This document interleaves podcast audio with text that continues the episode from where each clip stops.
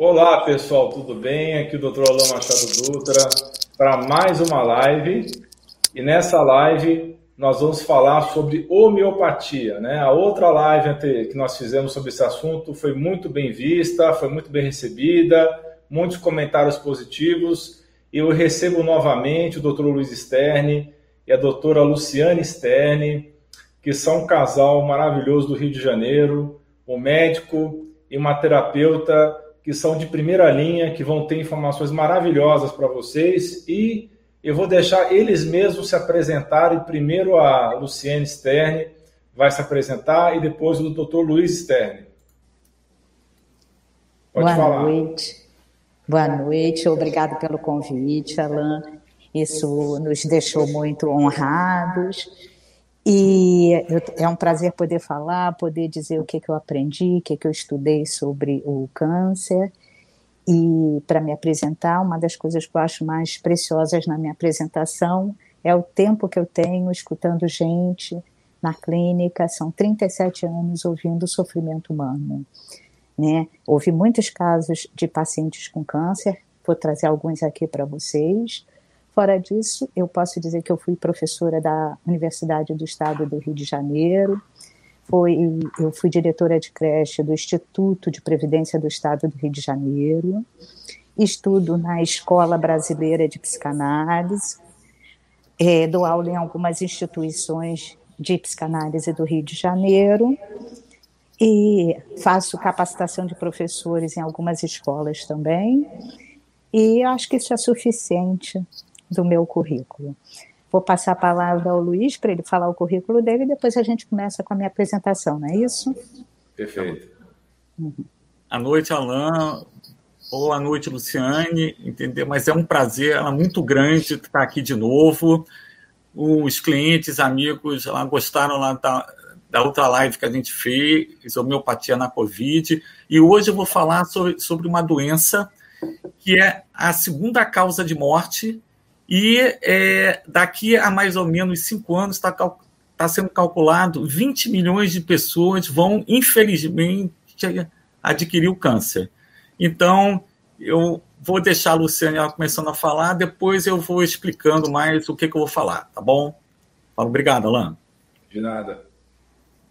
Posso começar? Sim, por favor. Quero agradecer também, além de você, Alain, além de você, Luiz, quero agradecer os ouvintes aí que estão aí nos prestigiando, que pararam suas coisas para nos ouvir, tá? Ah, eu esqueci de dizer que eu sou psicóloga psicanalista, né? Então toda a minha intervenção vai ser, na verdade, em cima da psicanálise. É, bom, começando. Quando a gente fala de câncer, a gente vai falar de um corpo que adoeceu.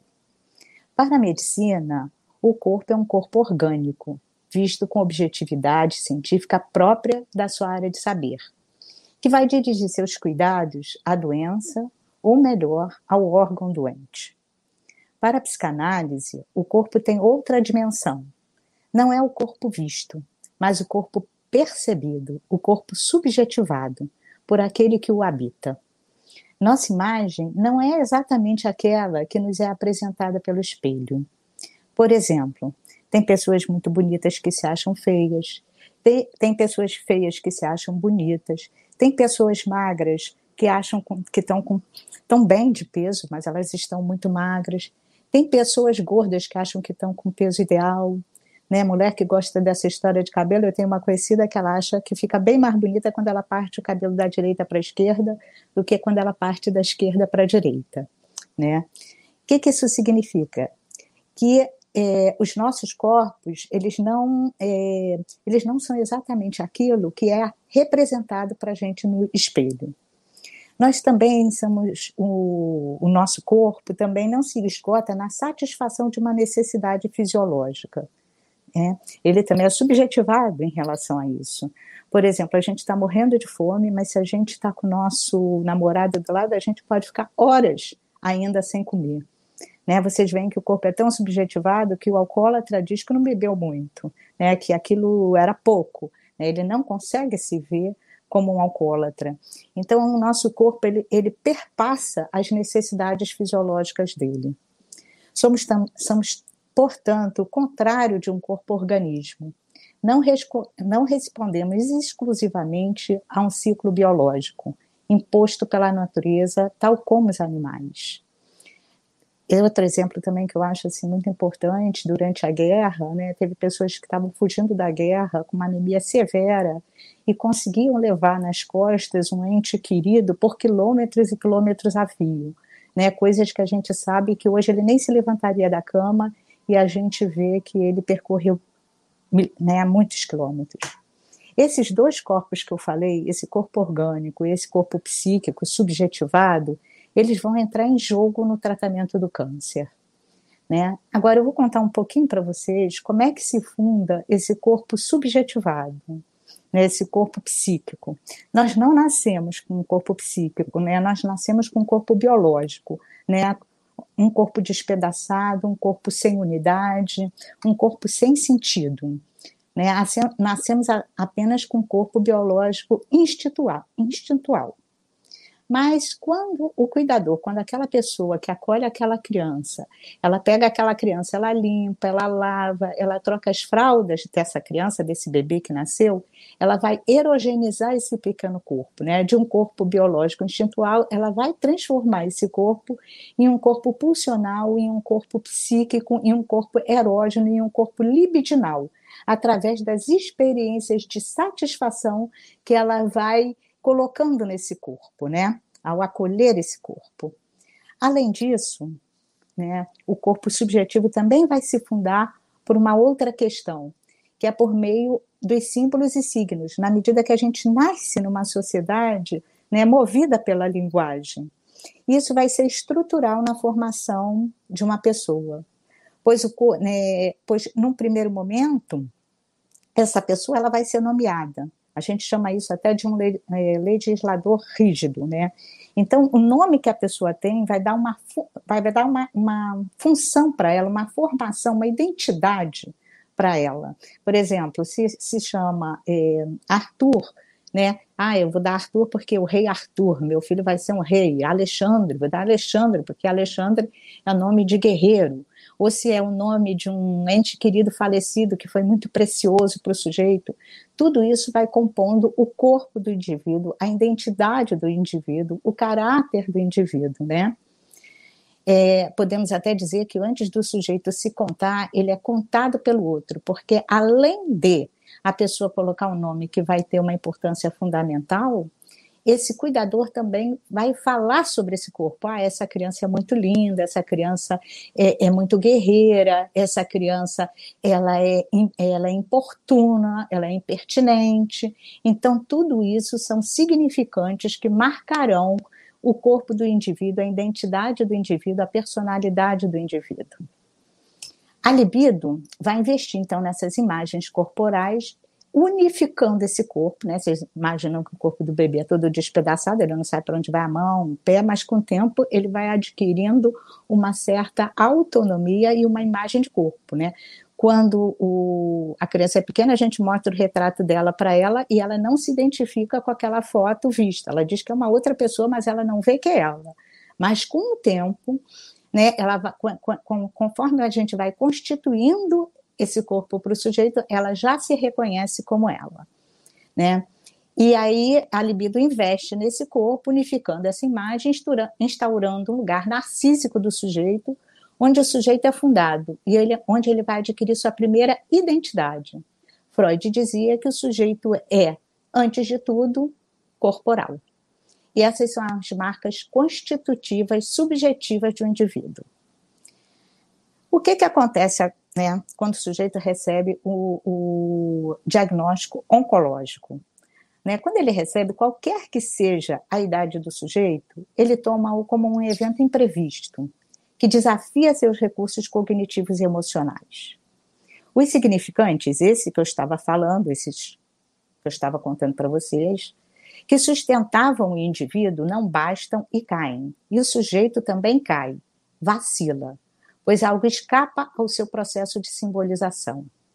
Temos aí um excesso no seu campo de representação e as respostas que o sujeito sustentava para a sua vida já não são suficientes, pois algo aconteceu que vacilou suas certezas, quebrando violentamente o transcorrer espontâneo de sua vida.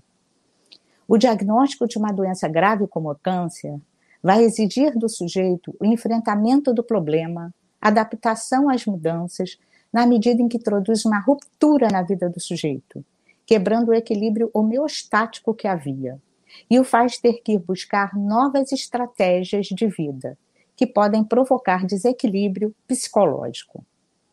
A angústia pode aparecer nesse momento como o único recurso que o sujeito dispõe dentro desse novo cenário. Escutamos: perdi meu chão, um buraco foi aberto diante dos meus pés, né? A radicalidade dessas sentenças aponta para uma perda de um suporte simbólico que ancorava o indivíduo. Nesse momento, pode faltar uma representação possível para o sujeito ao descobrir um câncer na própria carne. Isso pode ter um efeito de trauma. Trauma é quando algo escapa à simbolização do sujeito e fica inapreensível para a sua psique tem a dimensão de surpresa, de encontro com algo inesperado, que atropela o sujeito, descarrilando sua vida e deixando-o sem proteção. Por exemplo, né, nós tínhamos um homem que estava com câncer que era bastante forte, apelidado pelos colegas de dois por dois, chefe de família, chefe de uma equipe num setor de produção, líder sindical de sua categoria, campeão de jiu-jitsu, que de repente viu-se frágil dentro de um, curso, de, um, de um câncer que o consumia, que abalou suas referências, seu modo de operar no mundo, sua própria imagem, fazendo-o não reconhecer-se mais em sua identidade. Perda de autoestima, dores fortes, ansiedade, medo da morte, estresses, interrupção dos planos de vida, mudanças da imagem corporal e dos estilos social e financeiro, são fatores relevantes dentro do contexto e podem deixar os pacientes desmotivados e deprimidos. Não há dúvida que a eficácia do tratamento dependerá muito do estado emocional do paciente. No entanto, é necessário enfrentar, lidar, lutar diante do, do diagnóstico de câncer. O enfrentamento é um fator relevante para a qualidade de vida do paciente é importante a potencialização da esperança, como estratégia imprescindível para a trajetória que seguirá o tratamento. Na fase inicial do diagnóstico, a esperança aparece em geral focada na cura. Já na fase terminal, a esperança pode centrar-se nos aspectos gratificantes de viver o momento presente.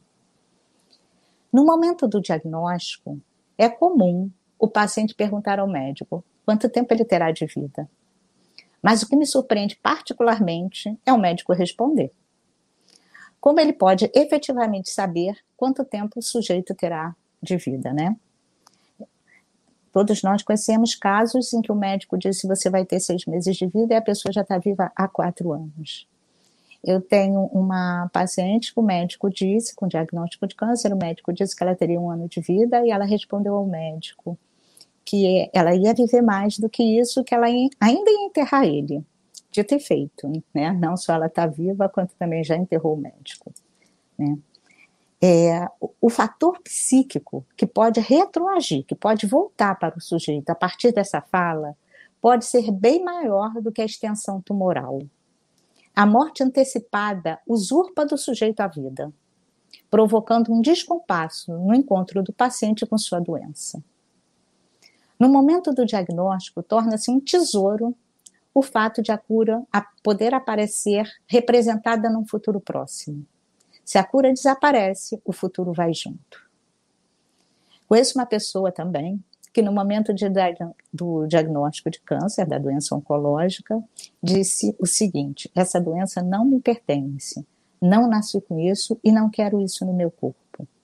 A partir daí, instaurou um novo compasso para se desfazer daquilo que estava no seu corpo, mas ela não concebia como dela, favorecendo a evolução do tratamento. É preciso retomar com o paciente o, o seu sentido de existência, fazendo resgatar suas forças e concentrando-se em seus projetos de vida, dando a ele a oportunidade de falar de suas dores, elaborar suas perdas, refletir sobre suas escolhas, entendendo melhor o significado pessoal do câncer na sua vida. E esse é o trabalho que um psicanalista pode oferecer. O psicanalista né, oferece um espaço de escuta, aonde o sujeito pode endereçar toda espécie de sofrimento inerente a esse momento, produzido pela enfermidade e pelo tratamento, muitas vezes invasivo e mutilador. A enunciação dessa experiência a alguém já consiste em um primeiro ensaio para colocar palavras onde há apenas um vazio. Ao psicanalista cabe uma escuta singular que confere dignidade ao sujeito na travessia desse processo tão difícil. A psicanálise acompanha os pacientes de uma forma dinâmica, descobrindo com eles invenções que cada um pode realizar no enfrentamento né, do tratamento, que por vezes tornam os sujeitos apenas como objetos de intervenção. Cabe ao psicanalista valorizar para o paciente o seu lugar singular de sujeito da ação, tentando conservar com ele uma certa autonomia. Por vezes, digo aos meus pacientes que os médicos conhecem o corpo humano no geral. No particular do seu corpo, conhece você. Digo a ele também que ele tem um saber e que pode orientar seu médico quanto ao funcionamento do seu corpo. Tenta provocar uma inversão dialética.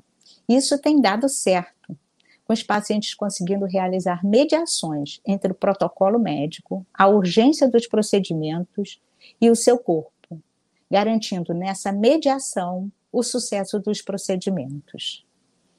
Por exemplo, é, né, também tinha uma cliente que estava fazendo uma série de quimioterapias, tinha uma marcada para uma determinada data, mas ela estava achando que o corpo dela não estava pronto para mais aquela quimio, né, que ela estava se achando muito fraca e que ela não iria aguentar. Pedi para ela consultar seu médico e a quimio foi adiada por uma semana. Muitas vezes é o paciente que ensina que determinadas intervenções funcionam melhor no controle de sua doença e de sua dor do que outro. Sempre lembrando que a dor não é apenas orgânica. Existem certos pacientes que perdem sua identidade e se entregam como objeto de intervenção para a equipe médica.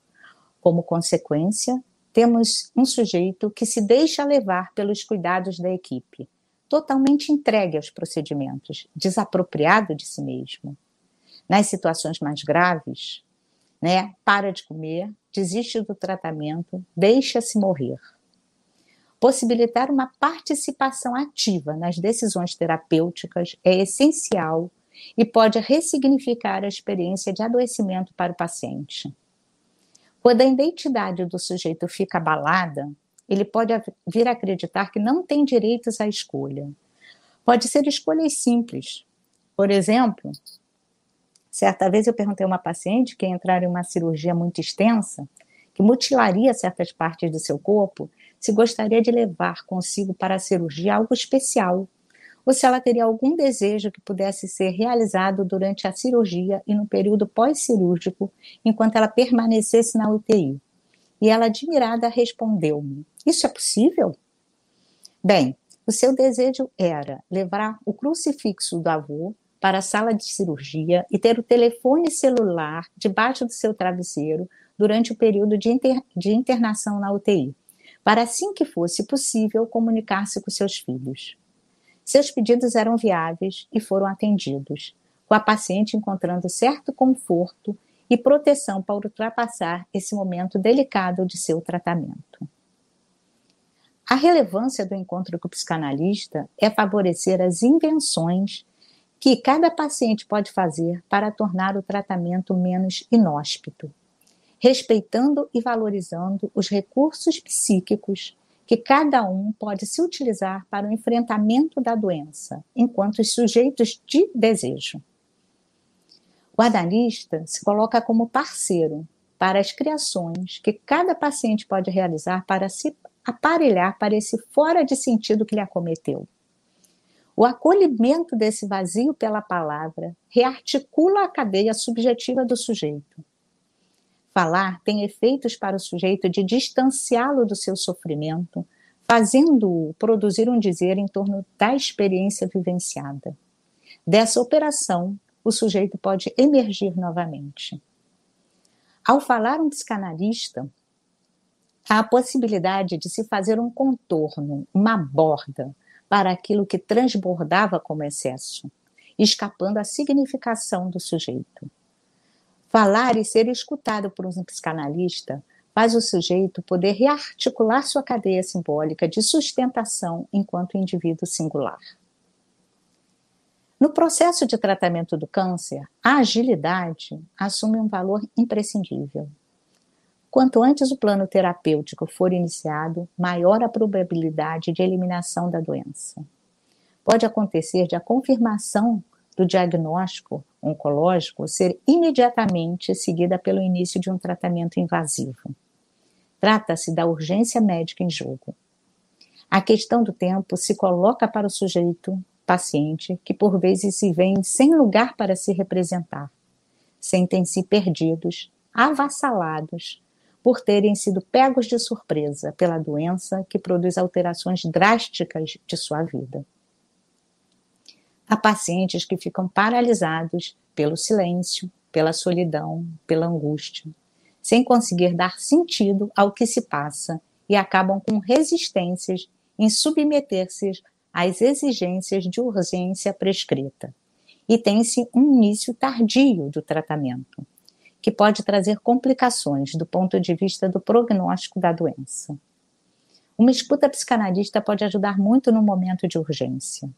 O psicanalista, é, ao psicanalista, é, o sujeito pode endereçar seu sofrimento, compartilhar sua angústia frente ao traumático, coisas que o estavam paralisando. Com o psicanalista, o sujeito pode restaurar um tempo de compreender, congelado diante do traumático, diante do vazio de representação que lhe acomete naquele momento. Ocasionalmente, precisamos também de um tempo de pausa, no contexto de, da pressa pela cura do câncer, pois esse tempo pode coincidir, essa pressa toda pode não coincidir com o tempo que o sujeito necessita, ele próprio, para se reestruturar diante da ideia de ter um câncer. Né? Ele precisa de um tempo, às vezes, de elaboração, né, para poder aceitar e poder engajar-se no tratamento de uma maneira contundente. Sabe-se hoje que alguns tipos de câncer são tratáveis e curáveis. No entanto, uma morte que muitas vezes nem é enunciada se anuncia para o sujeito. Os limites da vida e a finitude de cada um é algo impossível de ser assimilado por nosso aparelho psíquico. Vivemos a ilusão de completude e o câncer escancara nossa finitude. La Rochefoucauld tem uma frase bem bacana que diz: Para o sol e para a morte não podemos olhar de frente. Logo, há de se constituir um véu, algum tipo de mediação. A morte, em analogia com o sol, é tão forte que nos ofusca. É algo que tem excesso de luz e de força, que é maior que a capacidade da nossa retina e de nosso corpo. Não podemos olhar de frente para a morte ou para o sol, porque a relação direta com eles pode nos destruir. O sol nos queima, a morte nos mata. Ou seja, os dois são devastadores. Devemos sempre sustentar para um sujeito uma perspectiva de futuro, de um vir a ser ainda que isso esteja sem garantias.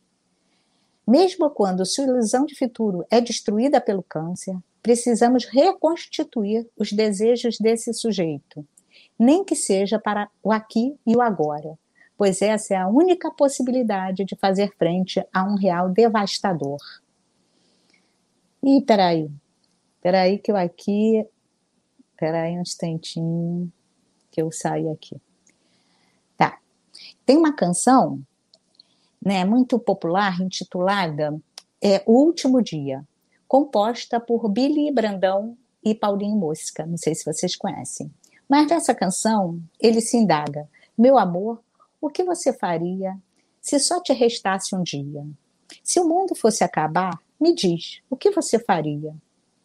Sem ser enunciado dessa forma, esse é um dos parâmetros que guiam a clínica, pintar com as cores do desejo e do querer um ambiente impregnado da ameaça de morte. Isso permite que o sujeito construa uma nova narrativa sobre sua vida, seu corpo, algo para si e sobre si, criando uma nova ficção, um novo véu, um novo sustentáculo que torne possível a vida diante da angústia da morte, oferecendo dignidade àquele que atravessa essa experiência e detalhes para aqueles que permanecerão, que sobreviverão ao câncer. Temos que ir da sobrevida à vida, nem que seja por hoje. Na fase terminal, o presente ganha a primazia e não mais o futuro. Ou melhor dizendo, o, o presente condensa aquilo que seria o futuro. O que não é possível é pensar a morte como um salto no nada. Não é por razões afetivas somente, é porque a gente não sabe dizer nada sobre o nada. Então não sabemos dizer nada sobre a morte. Fica, portanto, imprescindível um trabalho de elaboração de um véu, de uma cicatriz, aonde antes havia um buraco no simbólico do sujeito, incapaz de cifrar um excesso de real sem nome. A morte nos acomete. Nós não somos senhores da morte. Para exemplificar, eu vou dar um exemplo.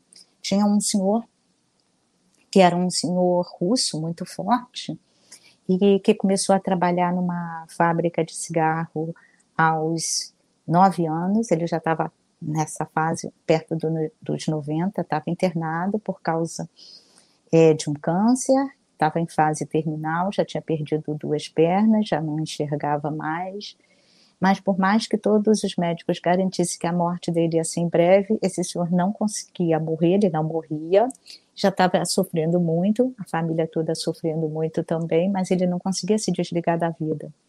Eu cheguei para uma das suas filhas e disse para ela que ela, se ela podia ir lá e conversar com esse senhor, e possibilitar que ele pudesse fazer uma passagem, que ele pudesse se desligar e efetivamente morrer. E ela foi lá e depois, naquela noite, ela conversou uma tarde com ele, naquela noite esse senhor morreu e depois eu perguntei para ela o que, que ela tinha conversado com esse senhor. E ela disse que ela tinha contado para esse senhor toda a história da vida dele, desde quando ele veio da Rússia para o Brasil, todos os méritos dele, todo, tudo que ele havia feito durante a vida e que ele iria morrer, possivelmente, que já estava na hora, e que nos céus estavam esperando a mãe dele, o pai dele, que a esposa dele, que já tinha falecido, estava esperando ele também, que iam acolher ele no céu. E aí esse senhor, quando ela coloca esse véu né, frente à morte, esse senhor também consegue se acalmar e vir a óbito. O luto faz parte da vida. Trata-se de um processo doloroso de desligamento diante de uma perda que não necessariamente é por morte. Mutilações são uma constante na clínica do câncer, onde há dissolução da imagem do corpo de um sujeito, uma quebra narcísica. Por vezes sobram os destroços de um corpo sujeito devastado pela doença e pela dor psíquica. Pacientes mutilados necessitam da constituição de uma nova imagem corporal, que não pode mais ser aquela na qual o sujeito se via ancorado e que sustentava sua própria identidade. Falas como eu me olho no espelho, mas não me reconheço, essa não sou eu, né? Quem sou eu agora? Eu queria ter de volta a vida que eu tinha, fazem parte do cotidiano da clínica. Ou seja, uma imagem que se impõe mas a qual o sujeito não se reconhece. O corpo que lhe era familiar torna-se um corpo estranho para o sujeito. Há urgências subjetivas do sujeito que, que vão escapar à condução do tratamento orgânico. Por exemplo, como ser atraente para um homem sem um seio, como ser um homem viril e potente sem uma perna, ou a dor da mocinha que não mais poderá ser mãe, e assim por diante. Não é à toa que nesses momentos, né, casamentos e namoros se desfazem, famílias se desconstituem, a depressão vigora para alguns e assim vai. E todas essas situações, em todas essas situações limites, parece ser indicado um espaço de escuta que precisa ser circunscrito, um espaço que dê conta desse lugar do imponderável, do impossível de evitar, daquilo que escapou. É necessária a manutenção de uma certa docilidade frente ao sofrimento dos pacientes, para, junto com eles, sustentar um espaço onde a invenção de saídas particulares possa acontecer. É preciso inventar uma saída.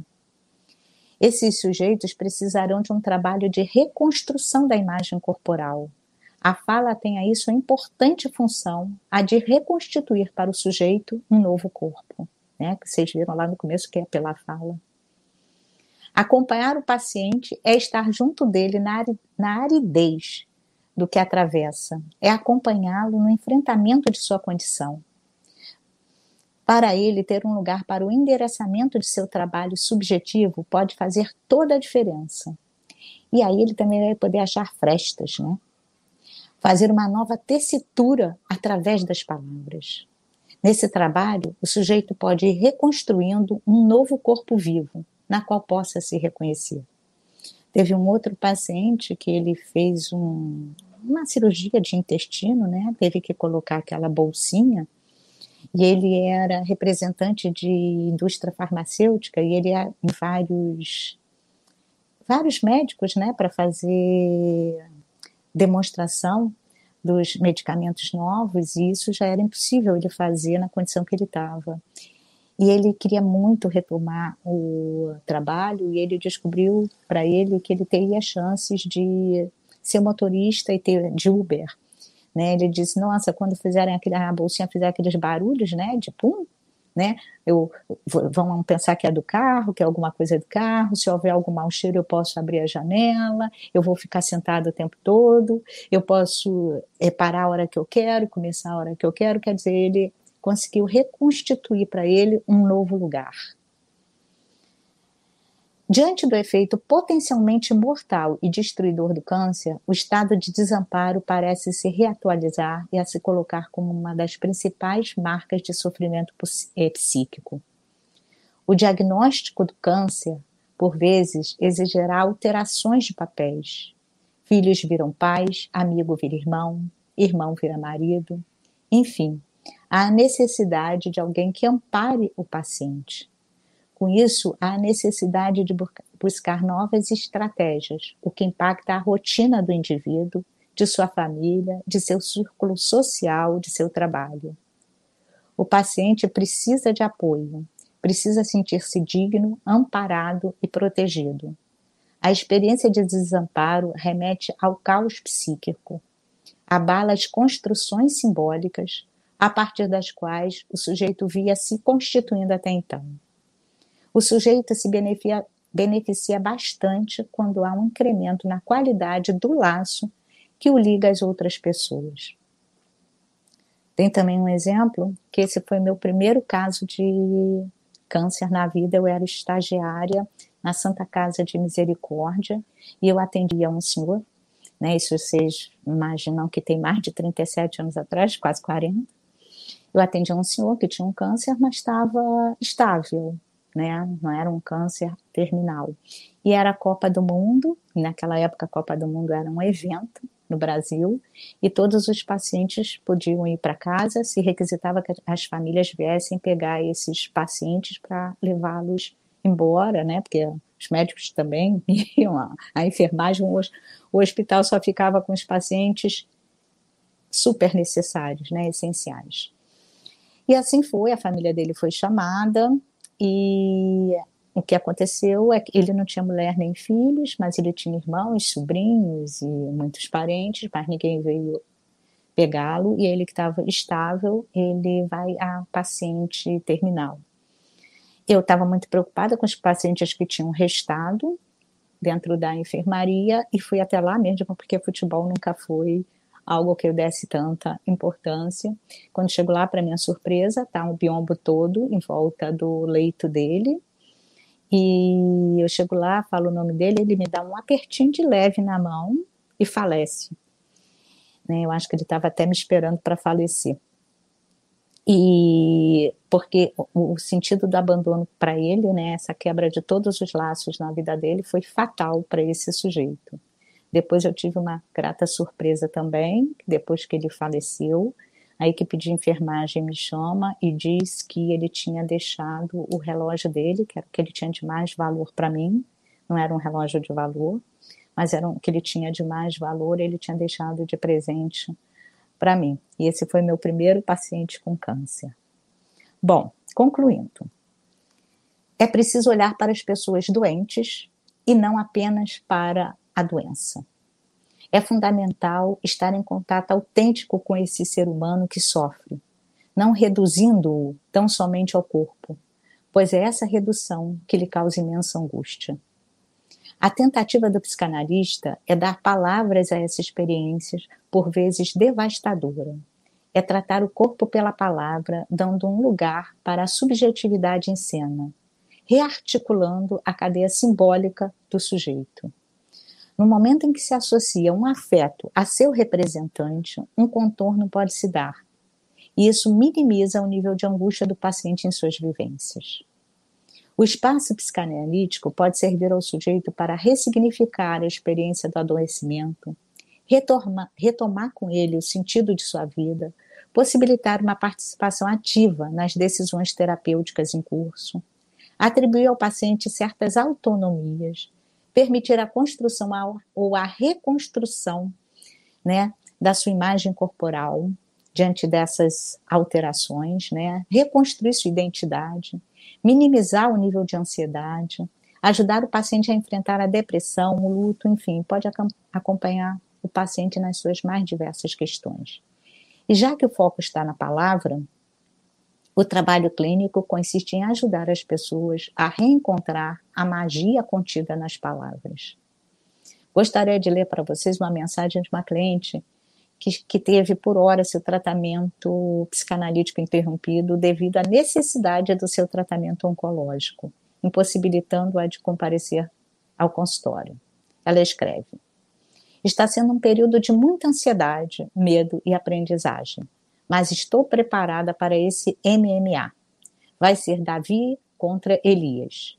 Estou focada, com fé, garra e sangue nos olhos. O pacote é grande. Muitas saudades de nossos encontros. Mas o inconsciente está me dando bons conselhos e se conectando comigo.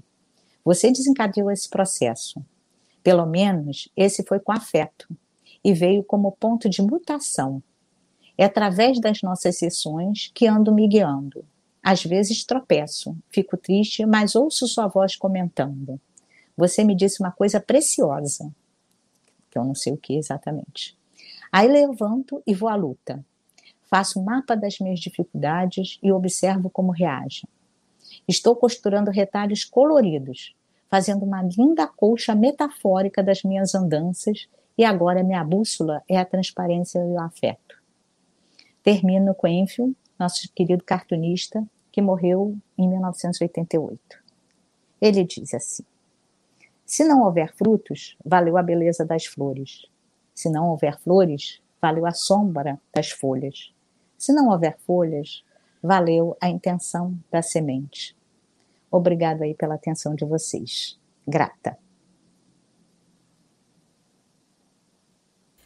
Muito bem, exposição maravilhosa. Obrigada. Aí, realmente emocionantes relatos. Realmente, tem, eu também tenho umas histórias aí de quando eu estava no internato, né? Quando a gente tem contato com pacientes terminais, é, é uma é. coisa muito rica, né? Uma coisa muito rica e a gente evolui muito como ser humano quando a gente tem esse tipo de contato e aprende a lidar melhor com Exato. com a finitude, né? Uma coisa tão difícil das pessoas é, no mundo ocidental as pessoas têm essa ilusão de mortalidade, né? Que eu acho que o pessoal do Oriente lida melhor. Eles têm um pouquinho mais de facilidade de lidar com a finitude é, da existência eu, humana. Eu até costumo dizer que se você bota e... a morte na sua, assim, perto de você, na sua frente, a gente não dá. Encarar a morte de frente não dá. Mas se você bota perto, você, você tende a ter mais inteligência emocional, né? Porque muitas coisas que você não faria, né? É, ou muitas coisas que você faria você não faz, outras que você não faria você há de fazer, né? Ela te dá uma inteligência na condução quando você, né? Pode perceber a sua finitude, né? Sem dúvida. Agora nós vamos iniciar então a exposição do Dr. Luiz Stern, que vai falar sobre homeopatia. Ele tem alguns slides para nos apresentar e vai ter um espetáculo meu no meio da apresentação, né, doutor Luiz? Isso, e a gente vai, agora, a gente vai fazer um ping-pong aqui, como a gente fez, lá na outra live, tá, Alain? Porque aí tem temas ali do que, que eu queria escutar a tua opinião também, tá? Ok, vamos lá. Tá bom, então. Então, deixa eu começar.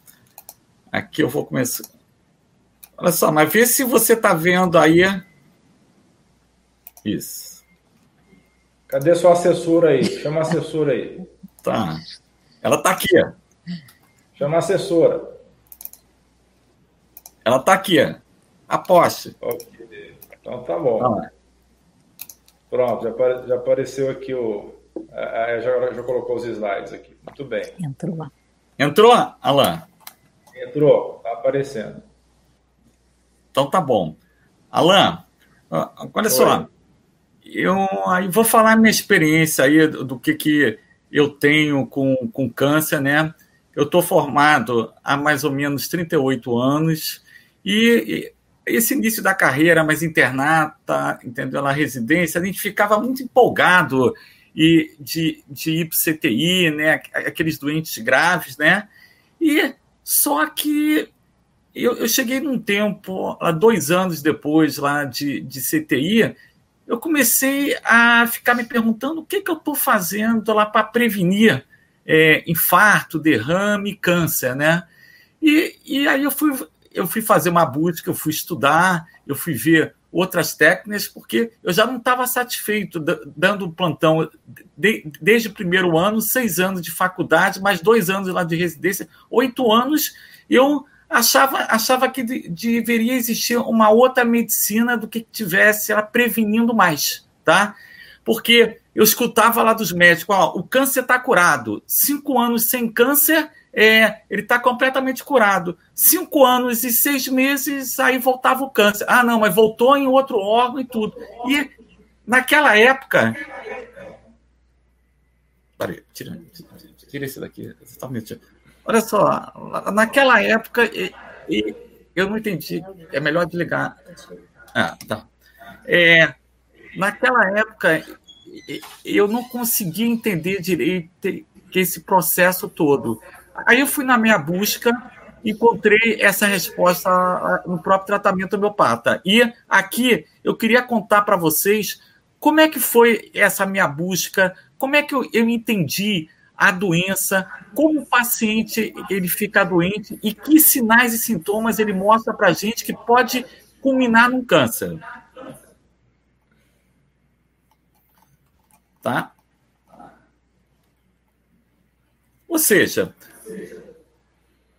como é que o tratamento homeopata pode ajudar um paciente de câncer, tá? Ou seja, quando o paciente ele recebe esse diagnóstico de câncer, o primeiro pensamento é medo da morte, tá? Como é que ele vai, como é que ele vai lidar com a situação nova, tá? Como é que ele vai lidar com situações que ele perde o controle, o fantasma da morte? Eu acho do, do que, que o tratamento homeopata pode ajudar, dando qualidade de vida do paciente, lidar com morte, síndrome do pânico, quadros depressivos, efeitos colaterais da cirurgia, quimioterapia, hormonoterapia e é, radioterapia, tá? É, também é para poder tratar um tumor primário, um tratamento complementar junto, junto com a medicina alopata, tratamento paliativo pré-operatório e pós-operatório. Eu costumo acompanhar paciente no pré-operatório, pós-operatório. A gente costuma passar mais um remédio chamado fósforo, a potência é um M, entendeu? Mais uma dose única. E que a gente vê que os próprios cirurgiões, quando, quando eles estão fazendo a cirurgia, falam assim: poxa, e, isso aqui está fora da curva, está sangrando menos, eu estou vendo que o paciente estava mais calmo, é, menos efeitos colaterais da, da própria anestesia. Então, é, eu tenho clientes que me falam no consultório, eu nunca fiquei o mesmo após aquela cirurgia. Eu nunca fiquei o mesmo após aquele ato, entendeu, mais anestésico. Então, isso seria as formas de como a gente pode começar a tentar ajudar esse paciente.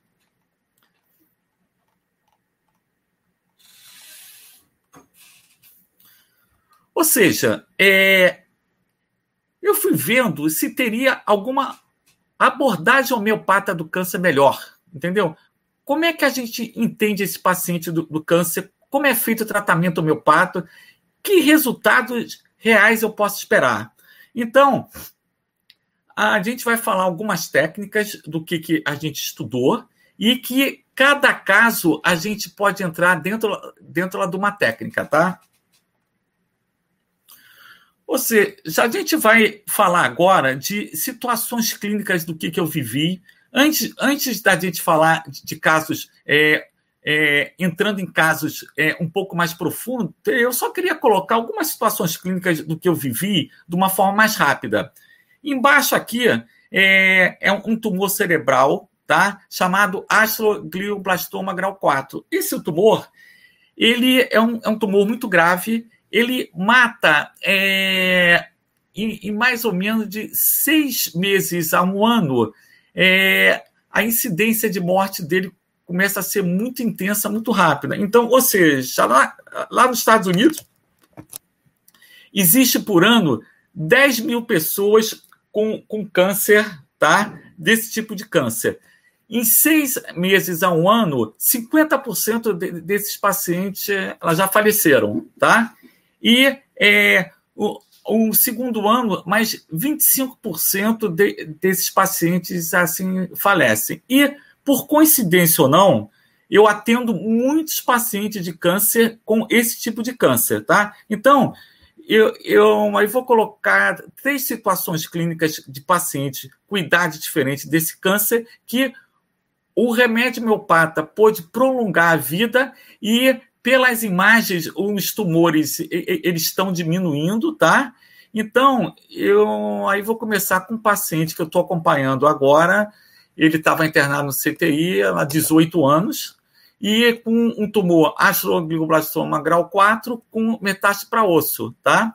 E esse paciente estava apresentando, entendeu, mais hidrocefalia e com metástase ósseas importante, com dores ósseas importante.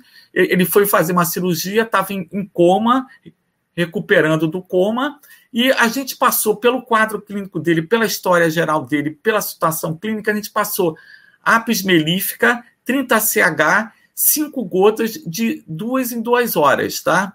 É, o quadro dele foi assim melhorando, tá? E as imagens dele, o tumor já está diminuindo, o paciente saiu de CTI, está no quarto, e é, essa evolução dele no quarto, a, a gente está vendo, ele, ele, ele, saiu do coma, já está falando e tudo, e ele fala, ele fala para a mãe, cadeira, cadeira. Ele está no leito, o movimento de melhora dele, ele está pedindo para sair do leito para a cadeira, mesmo com quadro grave, aonde os médicos alopatas falaram para a família não tem mais chance nenhuma para fazer mais nada para ele, tá? Um quadro muito difícil e é, a gente vai tentando. Eu, eu acho que é, se Deus deu a vida, ele tira na vida quando a pessoa acaba de cumprir o papel. Enquanto, enquanto ele tiver nessa vida, eu acho que a gente tem que dar um conforto para ele, para ele tentar cumprir um papel na vida de uma forma mais digna. Então, esse amor dessa mãe que eu estou acompanhando e desse pai, do irmão, da cunhada e da avó, é, é uma coisa eu saí do CTI um dia vendo esse carinho da mãe, aquilo me dá força para lutar e de, de, eu tentar achar mais um remédio do, do, do que possa ajudar. Eu estou acompanhando esse caso, é um caso difícil, mas cada dia a confiança da mãe me estimula cada vez mais a, a lutar por, por, esse caso, tá? É. uma segunda paciente 85 anos, com esse mesmo tipo de tumor, astroglioblastoma grau 4, com metástase, e os médicos alopatas falaram: olha, não tem mais chance nenhuma, é, é, no máximo dois meses. Essa paciente é, teve várias perdas de vida importante e essa paciente estava com muito medo da morte, porque é, ela perdeu pessoas da família e está com mais ou menos os 85 anos, estava tava fazendo, tá fazendo o círculo da vida de uma forma que está com muito medo do futuro, medo da morte, medo desse câncer. É, chega às 5, 6 horas da tarde, ela, ela começa a ter pânico, ela, ela tem insônia, tinha hipertensão arterial, diabetes, muito grave assim nesse sentido. E é, eu passei um remédio para ela, calcária fosfórica, 4LM, ela está viva há 5 anos, o tumor diminuindo, entendeu? entendeu? Ela murchando. Então, é, a gente está atuando num dos piores tumores que tem e pacientes diferentes, com histórias diferentes, remédios diferentes. Essa é a beleza do tratamento homeopata. Ou seja, a mesma doença, com história diferente, sinais e sintomas diferentes, e que a gente está conseguindo ajudar sabendo o alcance e esse limite do próprio tratamento homeopata. Aí, a terceira situação, uma paciente que eu estou acompanhando agora, há mais ou menos dois meses, de 30 anos, esse mesmo tumor com metástase vinha com enxaqueca importante, insônia, é, tonteira, zumbido no ouvido importante. E eu pergunto, como é que começou a sua história? Começou a, a minha história uns três anos atrás, quando eu soube da traição do, desse namorado meu, e por causa disso, desde aquela época, eu nunca fui a mesma. Então, a gente vê que o câncer, as circunstâncias que geram câncer, segundo a minha visão, conflitos emocionais perdurando, tá? É, o sistema imune baixo e um, um, uma má nutrição das células. A gente vai falar um pouquinho disso. Então, o, os conflitos emocionais sugam a força vital da pessoa e que leva a desencadear doenças importantes que nem essa, tá?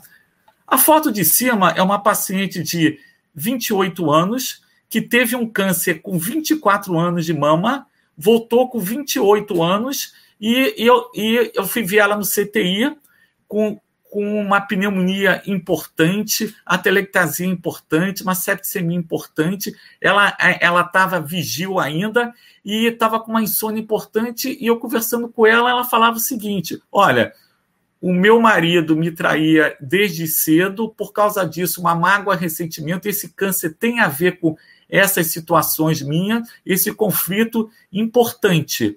E eu passei, existe, entendeu, mais um remédio amônio sulfúrico, tá? E esse remédio é usado para mágoas, ressentimento, a traição do marido. Existe amônio sulfúrico Existe amônio carbônico para algumas traições de pai, de mãe, amônio entendeu? amuriático. Esse é sulfúrico do, do esposo, tá? E é, a, após o remédio, eu, eu não senti melhora de nada dela. Ela continuava com insônia, com mágoas, ressentimento imperdoável na mente, não conseguia dormir, só falava disso o tempo todo. Eu chegava no CTI, ele fez isso, ele fez aquilo.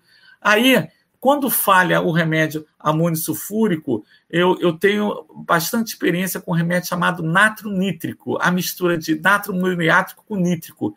E após esse remédio, a gente, é, é, essa paciente pôde dormir melhor, evoluiu de uma forma mais satisfatória para o quadro do pulmão. Ela ficou viva mais três anos, tá? A, mas a outra situação é uma paciente de 80 anos, com é, um câncer de intestino com metástase para fêmur. Eu cheguei para ver a paciente, obstrução intestinal grave. É, os médicos alopatas falaram: se for para cirurgia, morre, porque não tem condição. É, tá tudo tomado, infecção é, grave. A cirurgia é uma cirurgia entendeu, ela muito grande, entendeu? vai ser muito difícil. Então, eu tinha 24 horas, enquanto estava preparando é, o corpo dessa, dessa paciente pedindo os exames, eu tinha 24 horas para atuar e nós temos um, um remédio homeopata chamado cádio metálico oxidato que a gente usa para nesses quadros de obstrução intestinal para ver se abre o tumor. E graças a Deus, eu fiz, entendeu, a potência a 30 CH, cinco gotas de duas em duas horas, e, e depois eu passei de hora em hora, colocamos uma pessoa para ficar a noite inteira. Quando chegou no, no dia seguinte, a equipe alopata veio para a cirurgia, o que, que aconteceu? Ela já não estava não tava vomitando mais fezes, o quadro geral dela estava melhor, e quando foram fazer exames, abriu um buraco dentro do tumor tá? Então, depois a gente vai falar um pouquinho de, desses remédios. Eu só quis introduzir um pouquinho para a gente começar a entrar no tema, tá? Luiz, eu queria te fazer uma pergunta rápida aqui, é, aproveitando o ensejo que teve a Wanda Mara também está perguntando, porque eu achei, quando você me falou a primeira vez que você tinha um trânsito tranquilo aí nas UTIs, eu fiquei bastante curioso é, no Rio tem uma aceitação grande de homeopatia dentro das UTIs? Ou é uma UTI específica que você sempre visita que Ô, tem essa Alan, aceitação? Eu apanho em todos os CTIs. Antes é, é, ele chegava, ah, vocês não têm trabalho científico, vocês não têm nada. Eu, eu sempre brigava e tudo. Atualmente, eu aqui no câncer, eu separei 7.500 trabalhos científicos de todas as partes do mundo, aí vou falar sobre isso agora. Aí eu falo, olha, se você se interessar, entendeu? Mas eu te mando lá 7.500. Aí, mas os médicos alopatas não gostam muito lá do tratamento homeopata. Eu só faço uma pergunta que eu entro em todo CTI. Se tivesse a sua mãe nessa situação, teu pai na situação, a tua esposa, teus filhos nessa situação, qual seria a conduta? A tua conduta que você teria com teus pais, eu quero que você tenha comigo aqui nos casos. Alain, depois dessa pergunta, que Deus me deu uma luz, eu entro em quase todos os CTIs, eu não tenho tido problema. Eu sou chamado pelas famílias, tá? E é, eu falo, pergunto, olha só, eu estou entrando numa casa aonde eu não sou o dono, eu estou sendo convidado pelo respeito pela técnica, já que eu estou entrando em casos do que, que do que, que não estão tendo melhoras, tá? Então, é, eu, é, eu preciso falar para eles que eu estou entrando com essa técnica que existe há 220 anos, é reconhecida pelo Conselho Regional de Medicina há 40 anos, em todos os lugares do planeta, do mundo, tem médicos homeopatas que estão fazendo um trabalho espetacular que amam o que fazem e que ajudam, e que após esse trabalho a gente vai mostrar o que, que a gente faz, tanto eu como vários médicos homeopatas em, em várias partes do mundo estão fazendo um trabalho espetacular com o câncer, tá? Não, parabéns pela sua persistência aí imagino que não deve ser fácil aí, deve ser uma dor de cabeça diária entrar nas UTIs, né? Tá. Alan, eu, eu apanho todo dia. Assim que terminar a live, eu tô com eu tô com os três pacientes super graves aqui, do que, que já estão me ligando e tudo. Eu falei que eu estava fazendo a live, tá tendo um pepino porque não querem deixar dar esse remédio. Um, um, dos casos agora acabou de internar e não querem deixar usar o remédio homeopata. Aí eu falei, olha, eu, eu falo contigo assim que terminar a live. Tá? Ok. Manda, continue então a sua exposição. Tá. Alan, é... Esse caso eu vou falar um pouco mais profundo daqui a pouco. Aqui é câncer de pulmão, que teve uma boa resposta em termos de homeopatia. Osteosarcoma, também com, com, uma boa resposta. Para a gente poder atuar em câncer, eu fui ver todos os autores homeopatas no mundo que têm experiência com câncer, tá? Então, desde Hahnemann, desde Schouten, é o meu grande guru. Após eu estudar a técnica dele, eu li todos os livros dele, eu tenho um grupo de estudo com ele. A minha, a minha performance em termos homeopata, o meu approach, a minha visão, todos os outros autores são muito importantes, mas esse é o cara para mim, tá? Depois fomos ver Sankara, Parek, entendeu? A Ramatriz.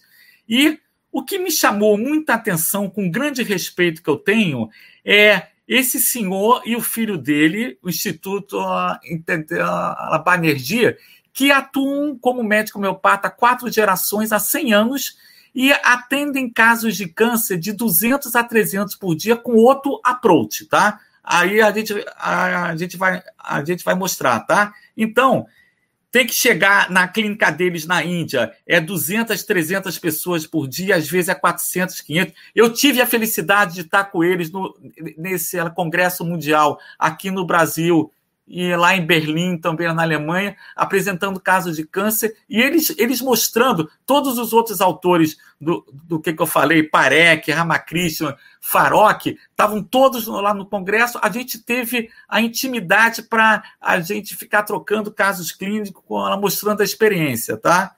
Então, esse senhor é, atende de uma forma peculiar, a gente vai mostrar caso deles que somem astroglioblastoma em três meses e casos estão sendo acompanhados há dez anos. Então, é, é uma pessoa que eu tenho um grande respeito, estudei os livros deles, a técnica deles. Eu uso um pouco diferente, mas tem vezes que eu associo a, a técnica dele também, tá?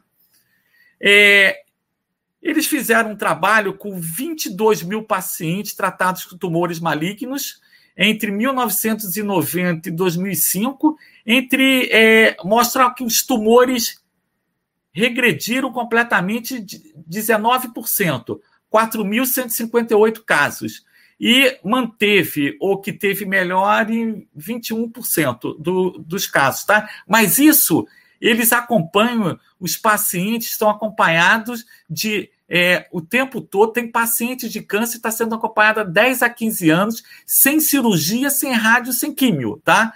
É, a conduta deles, eles só aceitam pacientes que não fizeram cirurgia radioquímica. E eles mostram os exames, as imagens depois, sumindo os casos. A gente vai mostrar isso aqui, tá? É, um, um grande centro, MD Anderson do Texas, é, questionou eles: olha só, se, se vocês falam que trata o câncer, eu quero pegar astroglioblastoma grau 4, eu quero pegar 15 pacientes e quero que vocês usem a técnica de vocês. Eles usam ruta graviola C6, a, a, a calcária fosfórica 3X.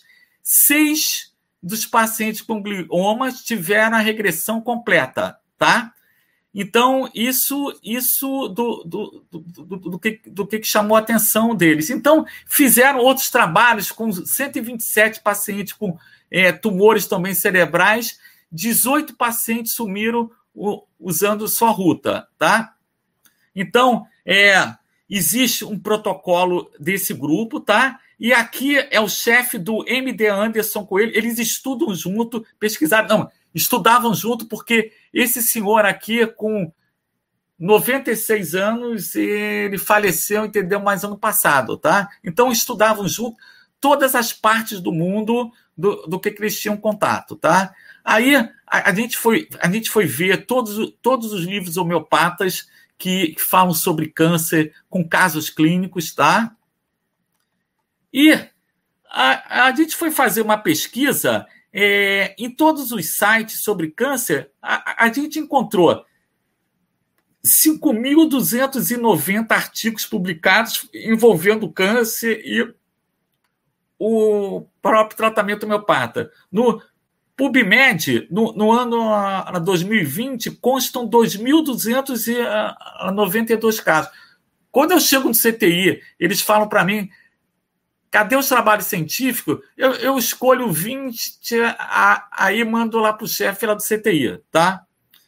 Então, os trabalhos mais importantes do que, que, achou, do que, que eu achei foi do AC Camargo Cancer Center, do, do que, que ele mostra a proteína PDL1 pode suprimir atividades das células imunes no combate ao, ao, ao, tumor. Ou seja, o câncer, quando, quando ele vai crescendo, ou seja, a célula normal estimula a célula normal, ela fica madura, faz a su, sua função, em quatro meses morre. A célula com câncer, ela produz algumas proteínas que congela as células de defesa do corpo, tá? E ela é, inibe a apoptose e ela nutre a própria célula com câncer. Então, ela, ela estimula o sistema mais vascular do corpo, entendeu? Então, a gente foi vendo, porque isso é, é uma forma até para a gente poder ver o próprio tratamento, tá? Outro estudo interessante é, é pegaram é, células do câncer é, de mama e usaram um remédio, a, a na potência 12, 30, 30 200, e pegaram outras células de câncer de mama, onde não tinha a, nenhum tratamento, outras tinham água, e as outras com 12CH carcinosino, 30CH, 200CH, é, a gente viu que com 30CH estimulava a apoptose celular, ou seja, estimulava a morte da célula. A gente tem que estimular a morte da célula é, em quatro meses, entendeu? Porque senão é, existem células tóxicas para o corpo que podem estimular o surgimento de câncer. Então, aqui mostra a apoptose celular na potência do desse remédio homeopata, a carcinosino 30CH, e na potência 200CH mostra é, que inibe a produção de uma substância oncogênica HR2, do que, que, é, que é uma proteína, que essa proteína presente mostra que o câncer de mama tem tendência a metástase um pouco mais grave, tá?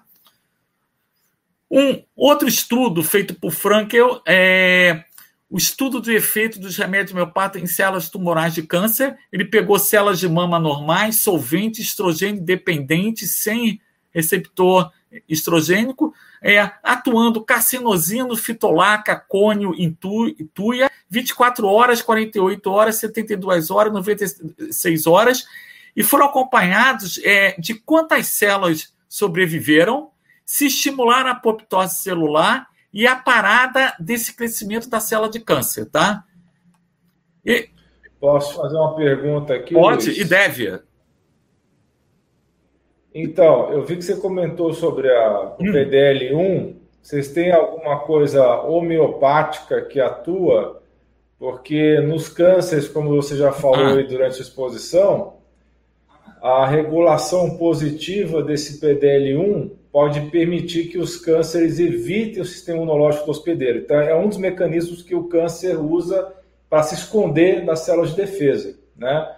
Então, hoje, dentro da imunoterapia para o câncer, que é muito cara, né, inacessível para 99% das pessoas, existe uma linha de anticorpos monoclonais que já foram liberados pela FDA americano, que atuam justamente nessa via do ligante PD1, PDL1, como ponto-chave na evasão da resposta imunológica do hospedeiro, ou seja, tentar reativar essa via para que o câncer seja reconhecido como uma célula estranha e o sistema imune poder atacar, né? Então, bloqueando essa via PDL1, pode-se reprogramar o sistema imunológico para reconhecer as células tumorais e poder destruir essas células, né? Ah. Então, tem vários inibidores em desenvolvimento, é, drogas que já foram liberadas pela FDA, que é o Durvala, Durvalumab, o Pembrolizumab, o Atezolizumab e o Avelumab. Só que são drogas caríssimas, né?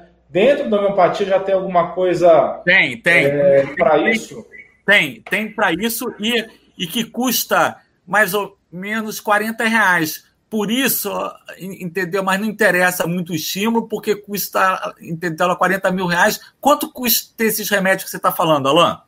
Ah, dezenas de milhares de dólares. Ah, então tá. Então, agora, o único que, que quis fazer um trabalho científico foi o maior hospital de câncer dos Estados Unidos, entendeu? Mas MD Anderson. É só pesquisar, tem inúmeros trabalhos, a gente vai mostrar que trabalho, entendeu? Eu só preciso ver contigo quanto tempo eu tenho, porque, Alan, eu estou no início da apresentação ainda. Eu só queria ver quanto tempo que você me dá mais. É, pergunta para o povo aí quanto que eles querem que você fale. Eu, eu, tô aqui só de, só estou só de apresentador aqui. Entendeu? Então tá você bom. Pode falar, você pode falar o quanto você quiser para mim. Ó, olha, se, se, se tiver interessante, aí você pergunta para o povo aí, tá, Alan? Eu vou tocando okay. a minha praia aqui, tá? Ah, eu, eu, eu, vou atuar como intermediador aqui. Então tá certo? tá bom.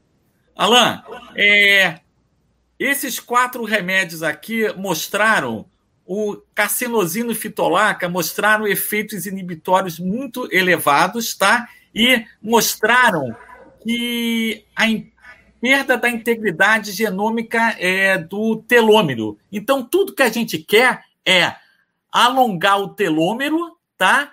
é, estimular a apoptose celular e eu queria ver se não forma vasos para poder nutrir o tumor. Então, esses estudos mostram isso. Tem vários estudos aí, depois eu vou te passar esses estudos, tá, Alain? Ah, só para dizer, se a Luciane quiser fazer alguma observação, é só deixar ela no mudo, porque ah. é para ela ter liberdade de conversar aí com o pessoal do lado. A hora que você quiser falar, você me dá um toque, tá, Luciane? Alain, hum. Agora é, a gente vai entrar de como o tratamento homeopata entende como o ser humano fica doente. Ele fica doente de uma forma. Existe um parágrafo 1 e parágrafo 9 do órgão, que é, é um dos livros mais importantes do Hahnemann, tá? Hahnemann foi o pai do tratamento homeopata e ele fala no parágrafo 9: se a força vital dentro do ser humano estiver equilibrada, ele tem saúde e ele cumpre o papel na vida. Se a força vital está desequilibrada, ele perde o, ele está desequilibrada, ele não tem saúde, ele perde o estímulo. Então, o que, que eu quero atuar? É na força vital, e o que, que eu luto é o parágrafo número um do órgão. A mais elevada e única missão do médico é tornar saudável a pessoa de doente que chama de curar.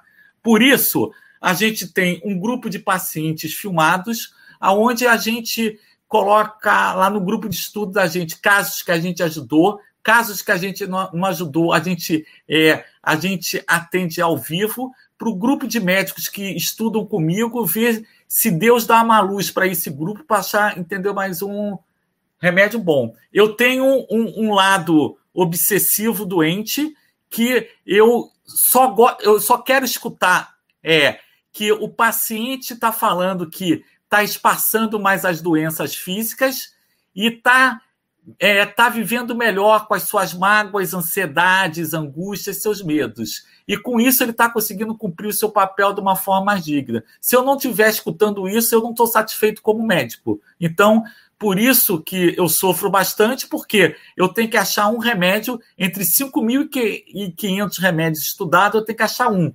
Hoje em dia é a fase que eu estou tendo melhores resultados com o tratamento homeopata, mas é a fase que eu acho mais difícil a homeopatia para mim, entendeu? eu estou apanhando muito e eu tenho, eu tenho experiência de, de mais ou menos uh, lá 38 anos vendo paciente todos os dias, mas eu, eu acho muito, muito difícil a homeopatia, tá? Por que, que as pessoas estão vindo a procurar o tratamento homeopata? Limites do tratamento alopata, quadros de evolução lenta e um pouco mais arrastada, é utilizada há 220 anos e só procura o tratamento homeopata porque as pessoas estão morrendo e, e os médicos alopata falam que não tem mais chance nenhuma. Os casos que eu acompanho de câncer chegam sempre para mim assim, tá? Eu preciso conhecer esse ser humano dentro da sua história desde o nascimento. Eu preciso acompanhar a curva da vida, nasce, infância, adolescência, fase adulta, chega no topo, entendeu? entendeu? Ela vai decaindo até a morte, tá? Esse ser humano, ele me dá dica como ele está ficando doente. É, a força vital dele, o parágrafo 9, quando ela está desequilibrada, é, o paciente começa a falar para mim: eu estou sentindo um mal-estar generalizado, eu estou irritado, eu não estou bem. Ele está com um problema sensorial. Depois, se eu, se, se, se, se eu não consigo tratar aí, eu vou para uma parte funcional. Ele já começa a apresentar algum distúrbio de função de órgão. Azia, náuseas, vômito, erupções cutâneas, exames complementares, tá? O, os exames complementares estão todos negativos. Depois ele já começa a apresentar lesões, úlcera, mioma, cirrose e câncer. Então, eu, eu começo a entender pela história clínica do paciente e que nível de adoecimento ele está. Entendeu? Então, isso é um parâmetro clínico lá, super importante. Eu preciso entender essa força vital. Essa força vital, na história de Hahnemann, ele, ele já falava o seguinte: se você contra, conseguir controlar o estresse, se você tiver hábito de vida melhor, não fumar, não, não beber é, álcool em excesso, você fazer exercício físico, você ter mais uma dieta melhor, você comer coisas que não são inflamatórias para o teu corpo. Se você controlar estresse em excesso, ansiedade, medos, culpa, você ajuda a equilibrar a força vital. Será que Hahnemann ele já falava de força vital? Será que ele não falava de energia, de ATP, de assim, a, a mitocôndria? Será que ele não falava que a, as doenças podem ser um, uma inflamação da mitocôndria? Quando ele está falando isso de 220 anos atrás, olha o que, que é, esse sábio ele já falava que é, o que, que a gente faz hoje em dia? Uma forma para a gente prevenir o câncer, controlar o estresse, menos celulares, menos eh, radiações, substâncias tóxicas, cigarro, álcool, entendeu? É, agora comer disso aí você vai falar daqui a pouco após esses dois slides aqui, Alan, tá?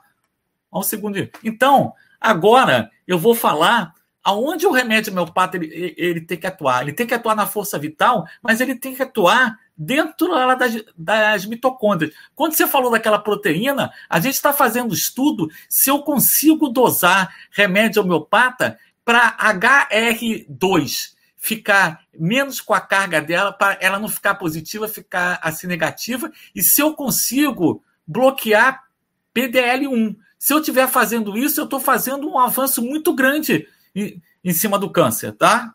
Então, Mas você já tem a modificação homeopática em cima do PDL1 ou vocês Não, não, tenho já, ainda? tenho já. Tá? Tem. Já tem? Alan, Impressionante. É... essa é minha rainha do ouro, tá? ATP, mitocôndria, ciclo de Krebs. Eu preciso entender o que, o que dá lesão nela as substâncias tóxicas, alumínio, arsênico, chumbo, mercúrio, talho, tá? É, causas, é, e fora e fora também é, uma dieta ruim, uma má, uma má nutrição, é, a, é, essas comidas inflamatórias que você estimula gen, genes, genes inflamatórios, tá? O, o sistema imune, tá? Então, é, como, é, como é que eu poderia nutrir melhor a mitocôndria. Eu preciso fazer um, um jejum intermitente, a dieta cetogênica, exercício físico, sono reparador, controlar o estresse e queria te, tentar, tentar estimular a vitamina D. Existe não sei quantos milhões de trabalhos. O Cícero Coimbra fala de milhões de, de trabalhos a vitamina D para prevenir e para tratar câncer. A gente não vê um estudo oncológico, eu não recebo um paciente oncológico. Olha, olha que eu estou recebendo de 8 a 10 pacientes por semana de câncer, entendeu? Eu, eu pergunto, do, do, que, que você está fazendo a dieta? Não, ele falou que eu posso, eu posso comer açúcar, posso tomar sorvete, eu posso. Se a célula do, de câncer gosta de glicose, como é que eu não tenho que atuar? Como é que eu não posso. Eu, eu não tenho que atuar na dieta, entendeu? E, e isso aí você vai falar após o próximo slide, tá, Alain, para mim, por favor. Então, e Existem as substâncias que podem pode nutrir melhor eh, na própria mitocôndria. L-carnitina, ácido alfa-lipóico, coenzima Q10, creatina, creatina, magnésio, derribose, vitamina D3, N-acetilteína, é, NAD, é, é, entendeu? É, a, e esse slide eu quero do que você entre depois que eu falar isso aqui. Alan, como é que você entende é, um paciente que vem para você, que está com uma ferritina alta, insulina alta, um fibrinogênio alto, que você está vendo, entendeu? Mais homocisteína alta, lipoproteína alta, que você está vendo que o corpo dele está num estresse inflamatório e tudo. Como é que é a tua visão é para a gente prevenir o câncer e se deixar nessas condições que esses exames mostram, qual é o caminho dele para formar o câncer? Ah, eu queria que você entrasse um pouquinho nisso aí, Alan. Ok, então eu vou falar alguns minutos sobre isso. Eu queria fazer algumas explicações sobre inflamação crônica, sobre água estruturada dentro das células e também sobre a questão da acidez, que é uma, uma questão confusa, que as pessoas têm muita dificuldade de entender isso, porque tem vários compartimentos no corpo humano, né? O intracelular, o extracelular, o intravascular, e cada um desses compartimentos tem um pH específico. E em relação ao câncer, existe questões de acidificação e de alcalinização que para a pessoa que não tem uma noção básica de biologia tem dificuldade de entender. Mas eu vou tentar explicar isso da melhor forma possível. Primeiro, vamos falar sobre água estruturada. É fundamental ter água estruturada dentro das células, que seja o quê? Água organizada em grandes grupos ou clusters, tá? A água, ela se organiza ou se desorganiza de acordo com vários critérios aí, tá? Essa água das células, sendo mais organizada, ela é mais viscosa e força as células a trabalharem com a maior parte da produção de energia por meio da função mitocondrial, que foi o gancho que você me deu aí para entrar, né? Então, para as células usarem o mitocôndria e usar o oxigênio na mitocôndria para cascata fosforilativa, é fundamental a água estruturada, tá? Um dos principais efeitos da inflamação crônica provocada pelo excesso de açúcar, alimentação industrializada, processada, gorduras hidrogenadas que são colocadas em virtualmente todos os alimentos industrializados, poluentes ambientais que você já deu uma, uma falou um pouquinho sobre esse assunto, como metais tóxicos, como derivados do, do plástico, como derivados do petróleo, radiação eletromagnética que hoje cada vez está pior, está cada vez mais intensa, e o estresse também fora de controle. Tudo isso leva ao quê? A acidificação do meio de fora das células e que envolve as mesmas, o que nós chamamos de meio extracelular. Então, estou falando de acidificação do meio extracelular, em volta da célula. Essa acidificação provoca o inchaço das células e a água dentro das células deixa de ser organizada estruturada e passa a ser uma água desestruturada. E é essa água desestruturada que força a célula a trabalhar, gerando energia a partir da quebra simples da molécula de glicose, sem o uso do oxigênio. É o que nós chamamos de glicólise anaeróbica. Isso faz a célula ativar genes proliferativos, ou seja, a célula se multiplica tá? Até porque o núcleo celular que comanda a multiplicação celular, ele vai usar a glicólise anaeróbica que não usa oxigênio para fazer replicação celular. Então a célula passa a se reproduzir de uma forma desordenada, perde a diferenciação, ou seja, a célula deixa de ser uma célula de pele, de fígado, de qualquer órgão e, passa a ser uma célula indiferenciada. Ela não tem as características próprias de um tecido especializado. E o nome que damos a isso é câncer. Então, um dos passos fundamentais para se combater o câncer, muito mais importante do que simplesmente matar a célula cancerosa, é cuidar da inflamação crônica e usar de recursos para transformar essa água desestruturada em uma água estruturada. Quando aumenta a quantidade de água desestruturada dentro das células, elas sofrem profundas modificações das vias metabólicas e se esse processo persiste, a célula atinge um estado de quase morte. Então, a célula, se ela não morrer, ela tem que se adaptar. E essa adaptação é justamente a formação do câncer. Mas o que, que faz a célula chegar nesse ponto de quase morte, de querer se multiplicar de uma forma desordenada? A inflamação crônica associado a baixa oxigenação e acidez em volta das células.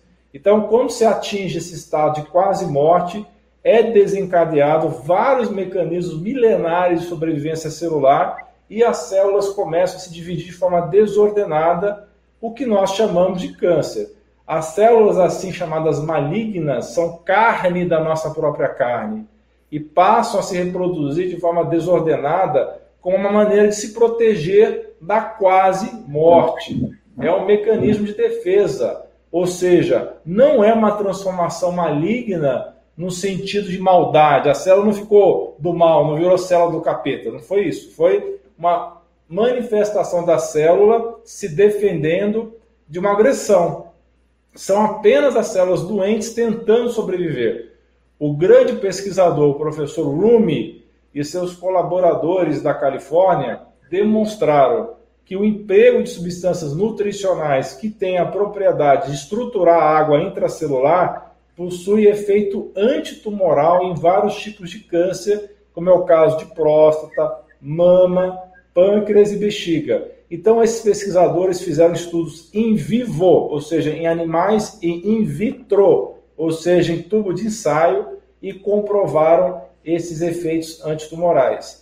Então, a mistura empregada por Rumi e sua equipe consistia de vários aminoácidos, que é o caso da L-lisina, L-prolina, L-arginina, o extrato de chá verde, o ácido ascórbico, é a vitamina C, isso na forma de ascorbato de magnésio e ascorbato de cálcio, o NAC, que é o N-acetilcisteína, o selênio, que é o mineral, além dos minerais cobre e manganês. Tá? Então, isso é um dos aspectos que eu queria deixar claro aqui para vocês, que existe essas formas de você atuar para que você volte a deixar a água intracelular estruturada e curar as células doentes, e não simplesmente exterminar as células cancerígenas. Então tem que ser feita uma abordagem multifatorial.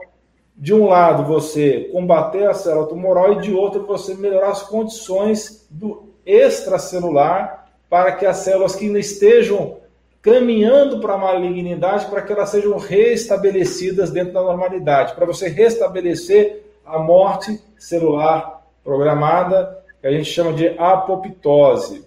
Resumindo então, é necessário água organizada ou estruturada dentro das células para manter a organização interna e evitar o estado de quase morte que leva ao câncer. Então precisa evitar excesso de açúcar, excesso de farinha, excesso de alimentos industrializados, gorduras hidrogenadas ou gorduras artificiais em geral, poluentes ambientais, que eu posso falar um pouco mais sobre isso mais para frente, radiação eletromagnética e estresse fora de controle para poder realmente estar tá prevenindo e tratando os cânceres, tá? E se estiver em estado de alto risco de câncer, precisa consumir nutrientes para levar a água intracelular que eu estou comentando aqui, tá bom? Existem outros dois aspectos que são importantes na formação do câncer: o inchaço dentro das células e o pH dentro e em volta das células. O pH, o pessoal não sabe bem o que é pH, então eu preciso explicar um pouquinho o que, que é. É a medida da quantidade de íons de hidrogênio em uma solução líquida. Quanto mais ácido um líquido é, isso significa um pH baixo e mais íons de hidrogênio nesse líquido.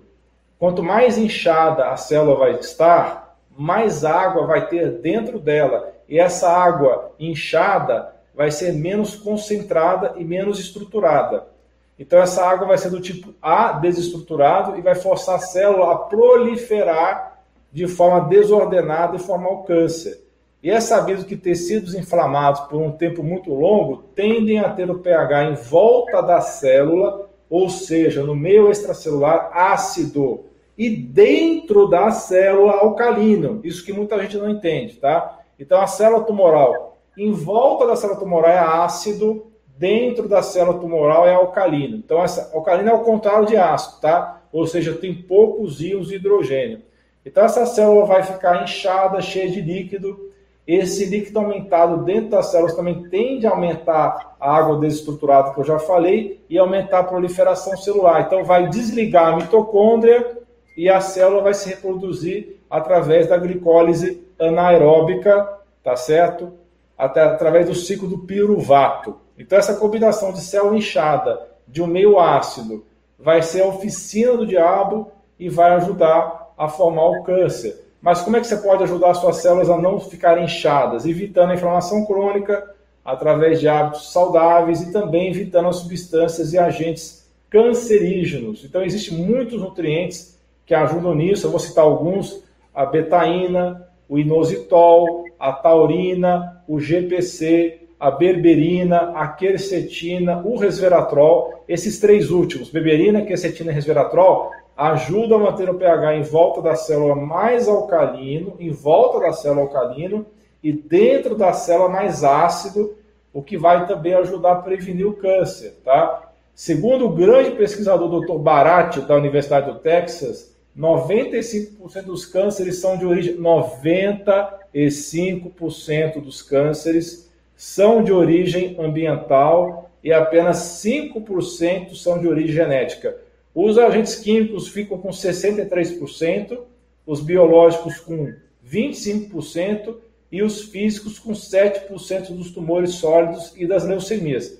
De fato, o câncer possui mais relação com o ambiente do que com a genética do núcleo celular. E a insistência em considerar o câncer como mutação gênica e manter o tratamento somente com drogas tóxicas para matar as células tumorais, para atacar o DNA, isso provocou muito pouca alteração na mortalidade dos últimos 50 anos. A quimioterapia, ela promove aumento de ganho de sobrevida na maioria dos cânceres de apenas 2,1%. Isso é um trabalho que foi feito na Austrália e na Inglaterra. A quimioterapia e a radioterapia matam a maioria das células? Sim, mas não são todas. Aí qual é o problema? O tumor vai reduzir de 80% a 90% nas imagens, na tomografia e na ressonância, e o resto, as, as restantes células de 10% a 20% que não morreram, vão estar muito mais aptas a sobreviver e surge o câncer resistente a múltiplas drogas. Aí é o grande problema. É quase igual quando você trata uma infecção que você não mata 100% das bactérias, sempre vai aparecer as bactérias multiresistentes. Então, o câncer tem a mesma característica. O não extermínio de 100% das células neoplásicas cancerígenas e o não afastamento da causa do câncer vai explicar as recidivas tardias. Então, é importante você retirar as causas do câncer que nós estamos comentando aqui de novo. Parte emocional, parte física, que é radiação eletromagnética, intoxicação ambiental com metais tóxicos e substâncias do plástico, alimentação inflamatória. Esses são os básicos. Se o tratamento conseguiu exterminar 100% das células cancerosas, mas não houve o afastamento da causa, nós vamos, vamos ter o quê? O aparecimento da recidiva. Né? Vai voltar o tumor. Então, ao retirar a causa que provocou a reação proliferativa, não mais existe motivo biológico para a proliferação as células doentes param de se multiplicar e morrem de velhice em um processo chamado de morte celular programada ou apoptose. Tá certo? Isso geralmente acontece em quatro meses. Ô Luiz, eu já falei demais. Você quer continuar aí? Depois eu falo mais? Tá bom então. Tá bom, Alan. Obrigado aí. Aí depois eu falo, é aquela pergunta que você falou da homocisteína. Depois você tá. volta nesse slide que eu vou falar mais sobre isso, tá? Tá bom então. Valeu. Muito bem. Aí depois o Alan vai falar mais sobre isso, aí eu vou pular um pouquinho. Eu preciso entender como é que se forma essa célula de câncer, tá?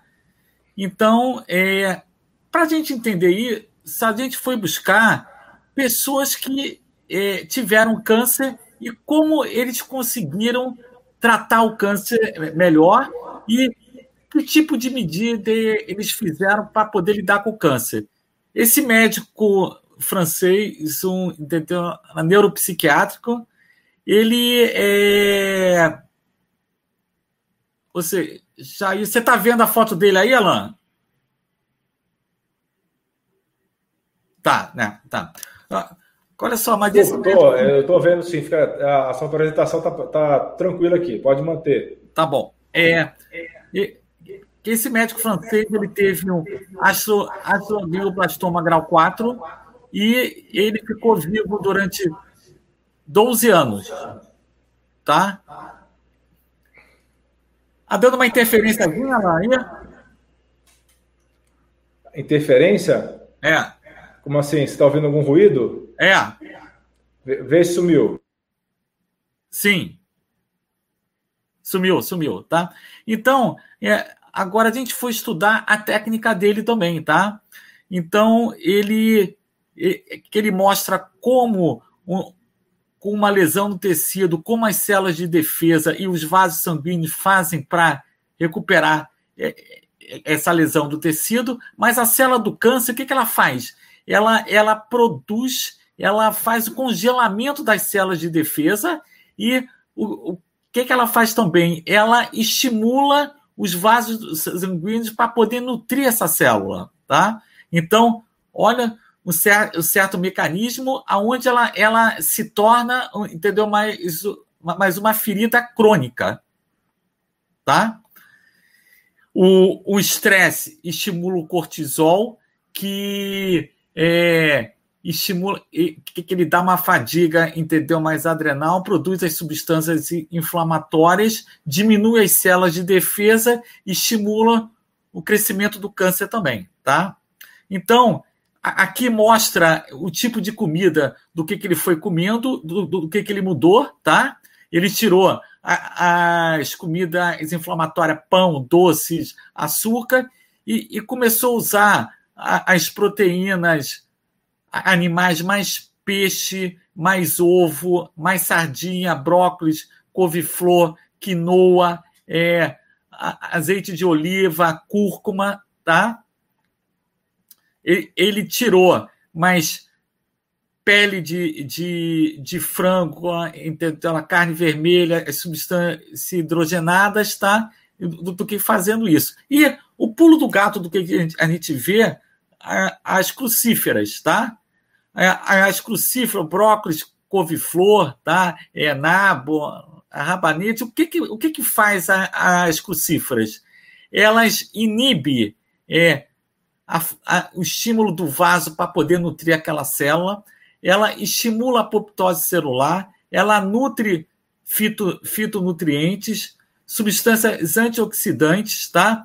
Ela equilibra o estrogênio, diminui estrona e ela faz um detox ela carcinogênio. Então, é, essas substâncias aí, é, que foi o pulo do gato dele, e ele usava remédio homeopata também, tá?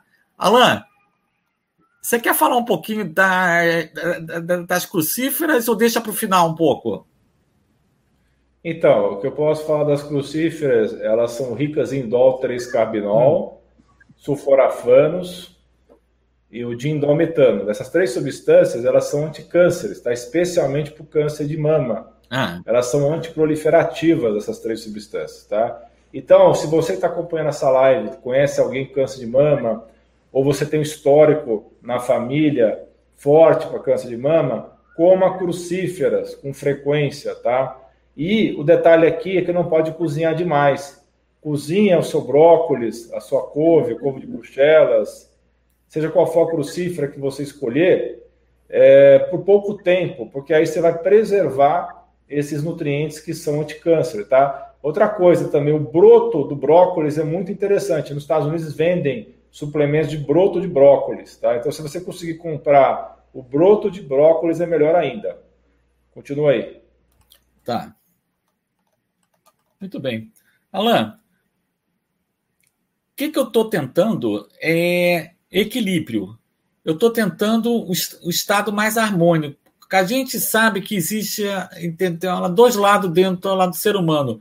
Um impulso de vida que estimula as células boas, pensamentos bons, para tentar passar pela vida ela sentindo mais prazer. E a, a, gente tem dentro da gente um lado que produz as células, células ruins, pensamentos ruins, e algumas emoções, alguns conflitos emocionais, algumas emoções que afetam a gente. Inveja, ciúme, ódio, mágoas, medos. O acúmulo disso estoura no corpo e na mente da gente. Então, a gente está tentando, junto com esse remédio homeopata, junto com apoio psicológico, como nutrir melhor as células, ver se a gente protege os pontos fracos do corpo que pode estourar na gente e acalmar a mente de algumas emoções do, do que perturba nós, tá? Então, é, o que, que a gente acompanha o paciente desde que ele nasce até todas as etapas da vida dele. Então, será que com uma família que tem é, tendência a câncer, é, existe na história da família de câncer de próstata, todas as pessoas têm câncer de próstata. Será que é, essa criança do que está nascendo, será que ela já tem essa, essa sentença de, de câncer de, de próstata? Entendeu? Então, se a gente ter hábitos de vida melhores, se é, puder comer melhor, exercício físico, controlar, nutrir melhor as nossas células, a gente pode mudar genes que possam ser desenvolvidos pelos mais mal hábitos de vida.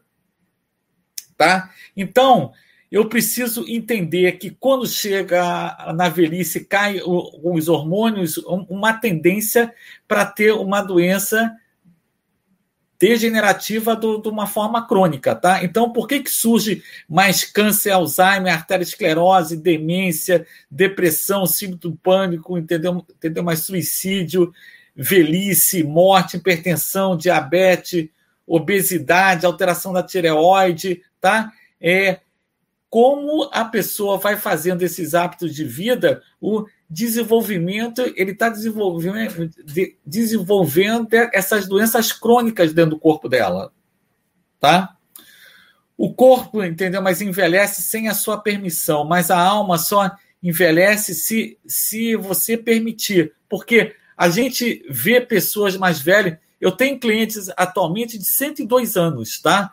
Ela veio para mim há 37 anos atrás, ela tomava mais de 40 remédios alopatas diferentes: hipertensão, diabetes, gastrite, insônia. Hoje em dia, ela toma esse remédio homeopata dela, ela está tendo uma vida longa com qualidade, com menos doenças compatíveis da idade é, crônicas.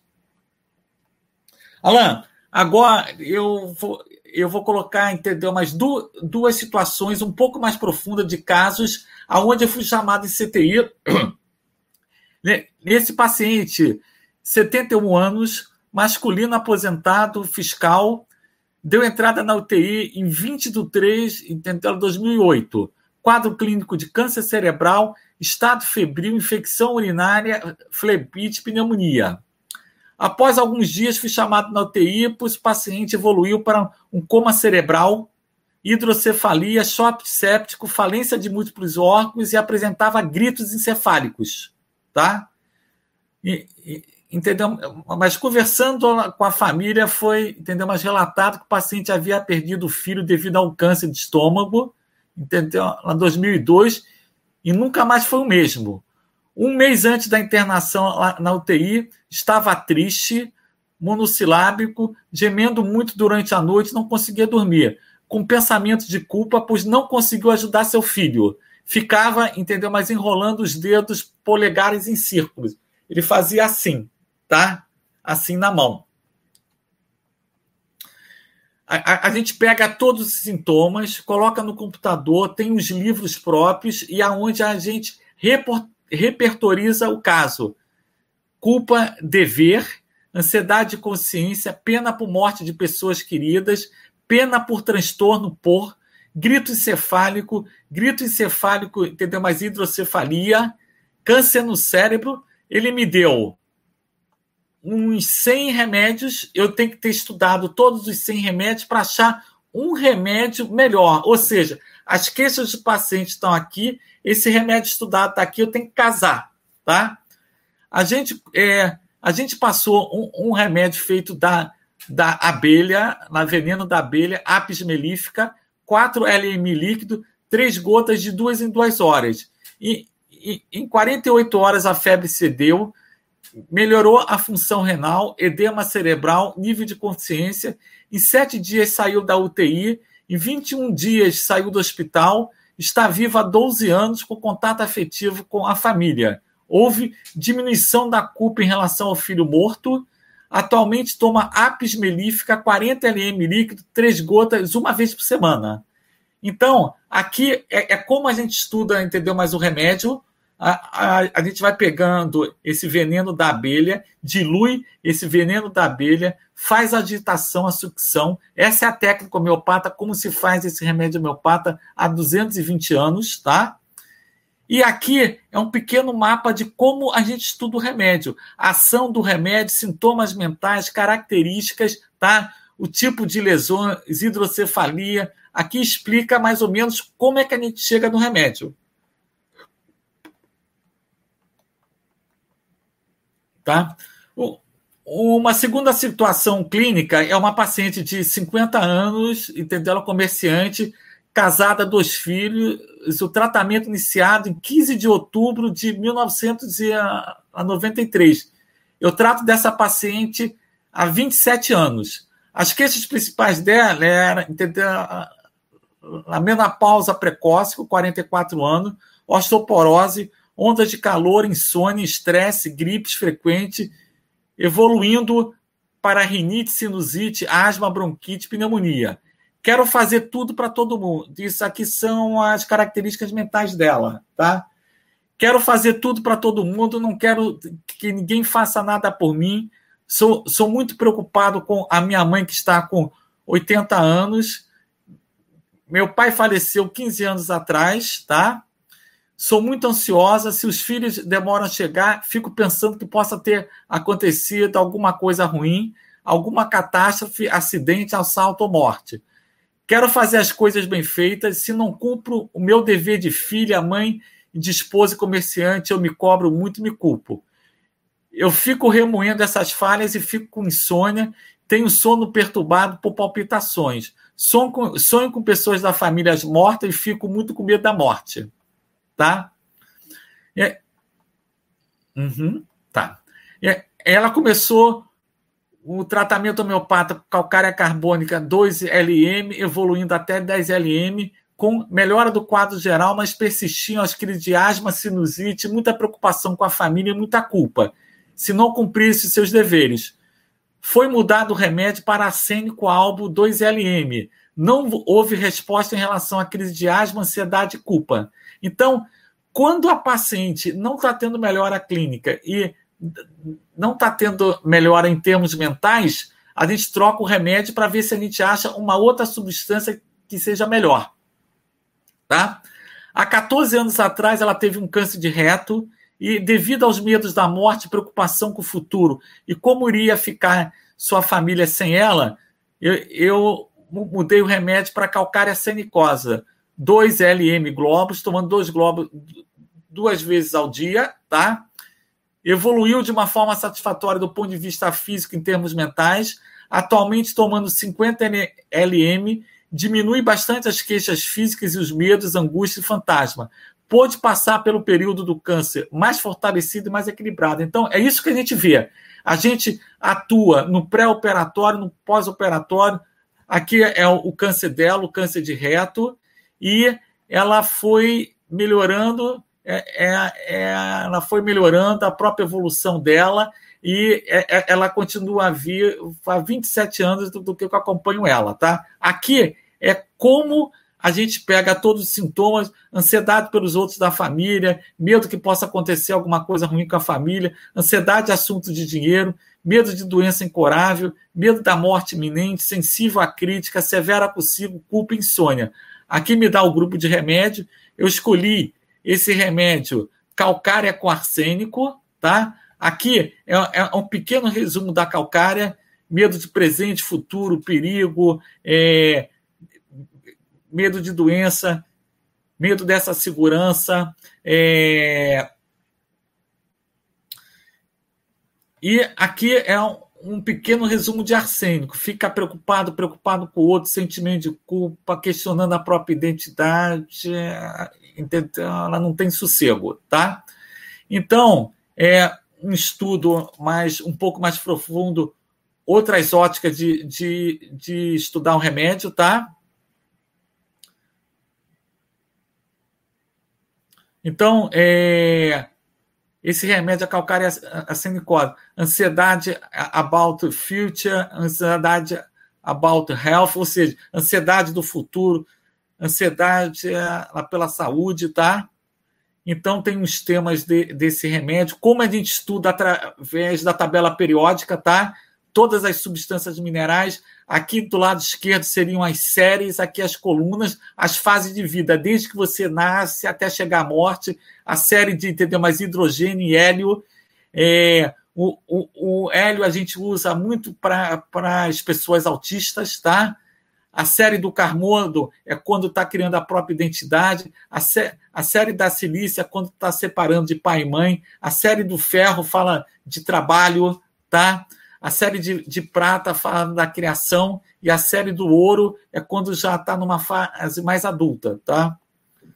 É mais líder, assim, nesse sentido. Então, o tema aqui da quarta série, segurança, os temas do que, que a gente usa para a gente chegar no remédio, um pequeno resumo do remédio, medo da morte, preocupado com o futuro, inquietação à noite, tá? É, aqui é o estudo do remédio, todos os núcleos mentais lá do remédio, ansiedade, cobranças, culpas, medos, tá? aqui todos, todos os outros sintomas, tá? Alain, tem, olha só, tem mais ou menos uma hora e 22 a minha apresentação. Eu tenho muito material ainda. Eu, eu, eu acho melhor eu ir para a parte de encerramento, eu pular mais casos clínicos de câncer, porque senão vai ficar muito esticada, as pessoas vão ficar muito cansadas, tá? E, e, e aí eu vou caminhar para encerrar e, e aí eu vou pular um, uns casos clínicos, tá certo, Alain? Tá. então, vontade. porque esse caso é um caso muito interessante do que a gente acompanhou, mas é, é mais ou menos uns sete minutos agora na apresentação desse caso, Alain.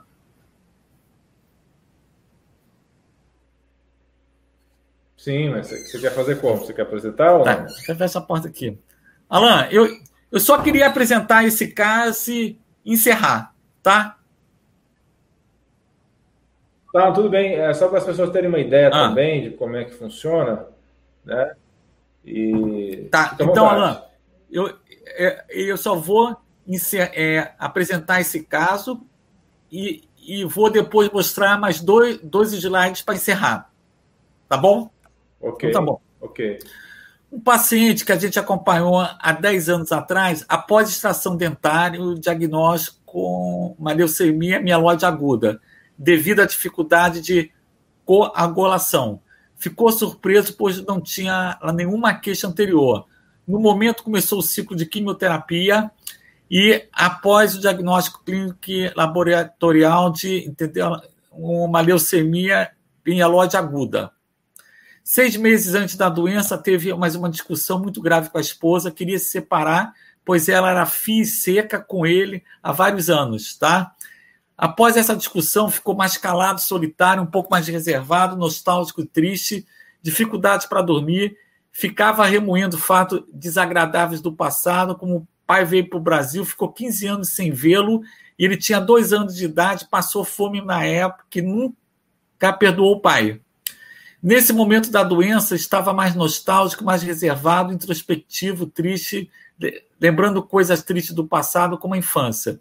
Lembrando da ingratidão de um amigo, pois ajudou muito na sociedade do bar, e esse amigo é, simplesmente sumiu e, e aí saiu fora é, do esquema que estava com ele. O amigo cresceu muito, foi embora sem, sem dizer obrigado. Esses pensamentos atualmente o perturbavam, impedindo de dormir. Calorento, gosta de comida salgada, arroz e feijão. Aqui são todos os sintomas que a gente pegou: é o câncer, ressentimento, nostalgia, tá? Aqui me dá todos os grupos de remédios. Eu escolhi esse remédio aqui para ele. Eu agora vou mostrar. O paciente começou a tomar o remédio nátrio muriático, 1 LM, dois globos pela manhã, dois globos à noite. Em 28 do 4, após a quinta sessão de quimioterapia, as plaquetas foram para 6 mil, os leucócitos foram para mais ou menos quase 400, apresentou um quadro de púrpura, mas hemorrágica aguda difusa. Foi feita a prescrição de fósforo 1M, cinco papéis iguais, um papel de 6 6 horas, em 24 horas as plaquetas passaram de 6 mil para 23 mil. Sem, é, sem uso de. É, sem uso nenhum de ah, algum concentrado de, de, de plaqueta, tá? O fósforo é usado para tendências hemorragias frequentes, abundantes, repetidas, que se detêm e logo reaparecem, tá? É, aqui é o estudo do fósforo, um pequeno resumo de como a gente estuda fósforo, tá? Em 7 de 5 de 2010, apresentou um quadro de febre alto, não reconhecia os seus familiares, tinha alterações no nível de consciência, movimentos involuntários dos olhos e coordenação motora. Fazia gestos como agarrar roupas da cama e segurar, entendeu, mais objetos. Aí a gente coloca no computador, agarra, segura mais objetos imaginários, gestos agarra coisas, gestos agarra roupas da cama, local cérebro meninge, encefalite, a meningite. Aqui, o grupo de remédio, a gente escolheu esse remédio e ociamos um M, cinco papéis de 6 6 horas. Em 48 horas, a febre cedeu, o nível de consciência voltou completamente ao normal. Aqui é o estudo do, lá do remédio, alteração do, do exame, tá? Aqui é o paciente quando estava em coma, quando saiu do coma. É pena do, do, que, que a gente não pode mostrar os casos filmados. Ele falava o que sentiu quando estava em coma, quando tinha saído do coma, tá? Aqui é como a gente estuda todos os remédios. Todos os remédios podem vir do reino mineral ou das plantas ou substâncias animais, tá? Dependendo dessas características de como é que é a pessoa, tá? Aqui é o sentimento principal desse remédio que eu passei de natro é que será deixado ou traído, desapontado pela pessoa em, em que crer depender o que ama. Então, ele ficou ferido pelo pai ter deixado ele no Brasil, ter ido por Portugal, passou fome. E o vídeo que a gente tem ele, ele começa a chorar quando a, é, a pessoa fala para ele, eu quero te levar para Portugal. Ele fala, não vou mais para Portugal porque a ferida, é, a ferida quando eu tinha dois anos de idade está aberta dentro lá do coração. Então, isso foi um dos fatores que, ele, que é, foi o causador do câncer dele, tá? Então, é o estudo de nato, sofre para dentro, depressão, fechado, tá? O estudo de natro, de, de, de, de como a gente estuda o nátrio. O nátrio é usado para as pessoas que ficam presas coisas do passado, depressão, tema da prisão e ferida aqui no coração, tá? Muito bem. Agora eu vou pular, tá? Isso tudo, aqui eu vou pular isso tudo porque é muito material, não dá para me falar, tá? Exames e tudo. Eu só vou mostrar esse caso lá do grupo lá, lá da Índia, um senhor de 60, 60 anos do que foi atendido em entendeu, 2009, com dor de cabeça, dor na coluna cervical, insônia, era um astrogligobastoma grau 4, o estudo, entendeu, mais histopatológico, ele foi atendido 8 de janeiro de 2009, tá? Esse exame é oito meses depois é o tumor diminuindo, tá? Então só tem um pequeno resquício do tumor, tá? O tumor está aqui, só tem isso aqui do tumor em mais ou menos oito meses, tá? Outra, entendeu? Uma, isso uma criança de mais ou menos 9 anos, tá? Com esse tumor aqui, que foi feito diagnóstico em do, 29, é, 24 de 8 de 2004, com esse tumor, e 24 e um, um, um ano depois, olha como é que estava o, o tumor dele, tá? Então tem vários grupos do mundo que estão estudando com esse, esse grupo da Índia, em assim, mas várias partes do mundo, tá? E é, é uma coisa bastante interessante, tá?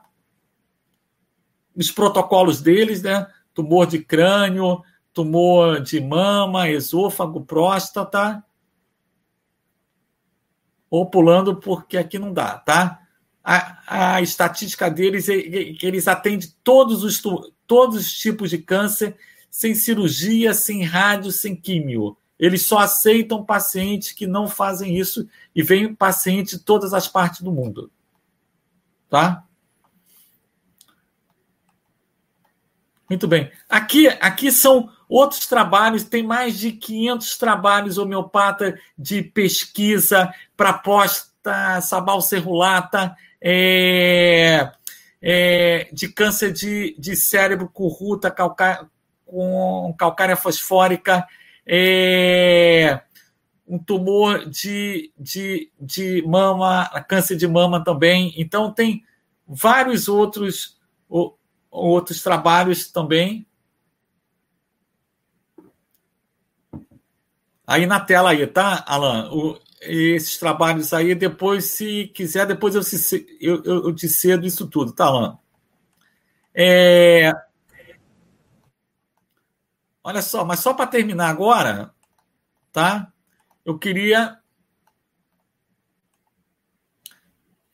Então, deixa, deixa chegar aí o slide. Agradecer, né?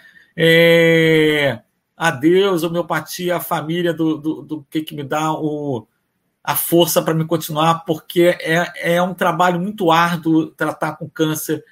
É, porque você trata do paciente, mas você acompanha a família. A gente passa remédio para o paciente, mas a gente passa remédio para a família para poder aguentar o tranco, o sofrimento grande, tá? Então, eu queria agradecer a minha esposa, Luciana, porque dá uma força, os três filhos que eu tenho, tá?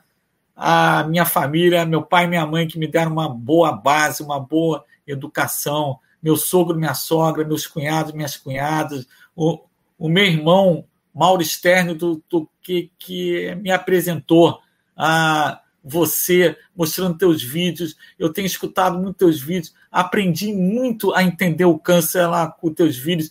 Aconselho, mas as pessoas que estão assistindo esse canal, é, essa live, se puder assistir o, o, os vídeos que mudaram a minha visão completamente de médico, de saúde, de doença, entender o sofrimento lá do ser humano, tá, Alain? Então, eu, eu sou muito grato para você porque você fez mudar a minha visão da doença, a visão da saúde, veio complementar muito grande lá com o tratamento homeopata, tá?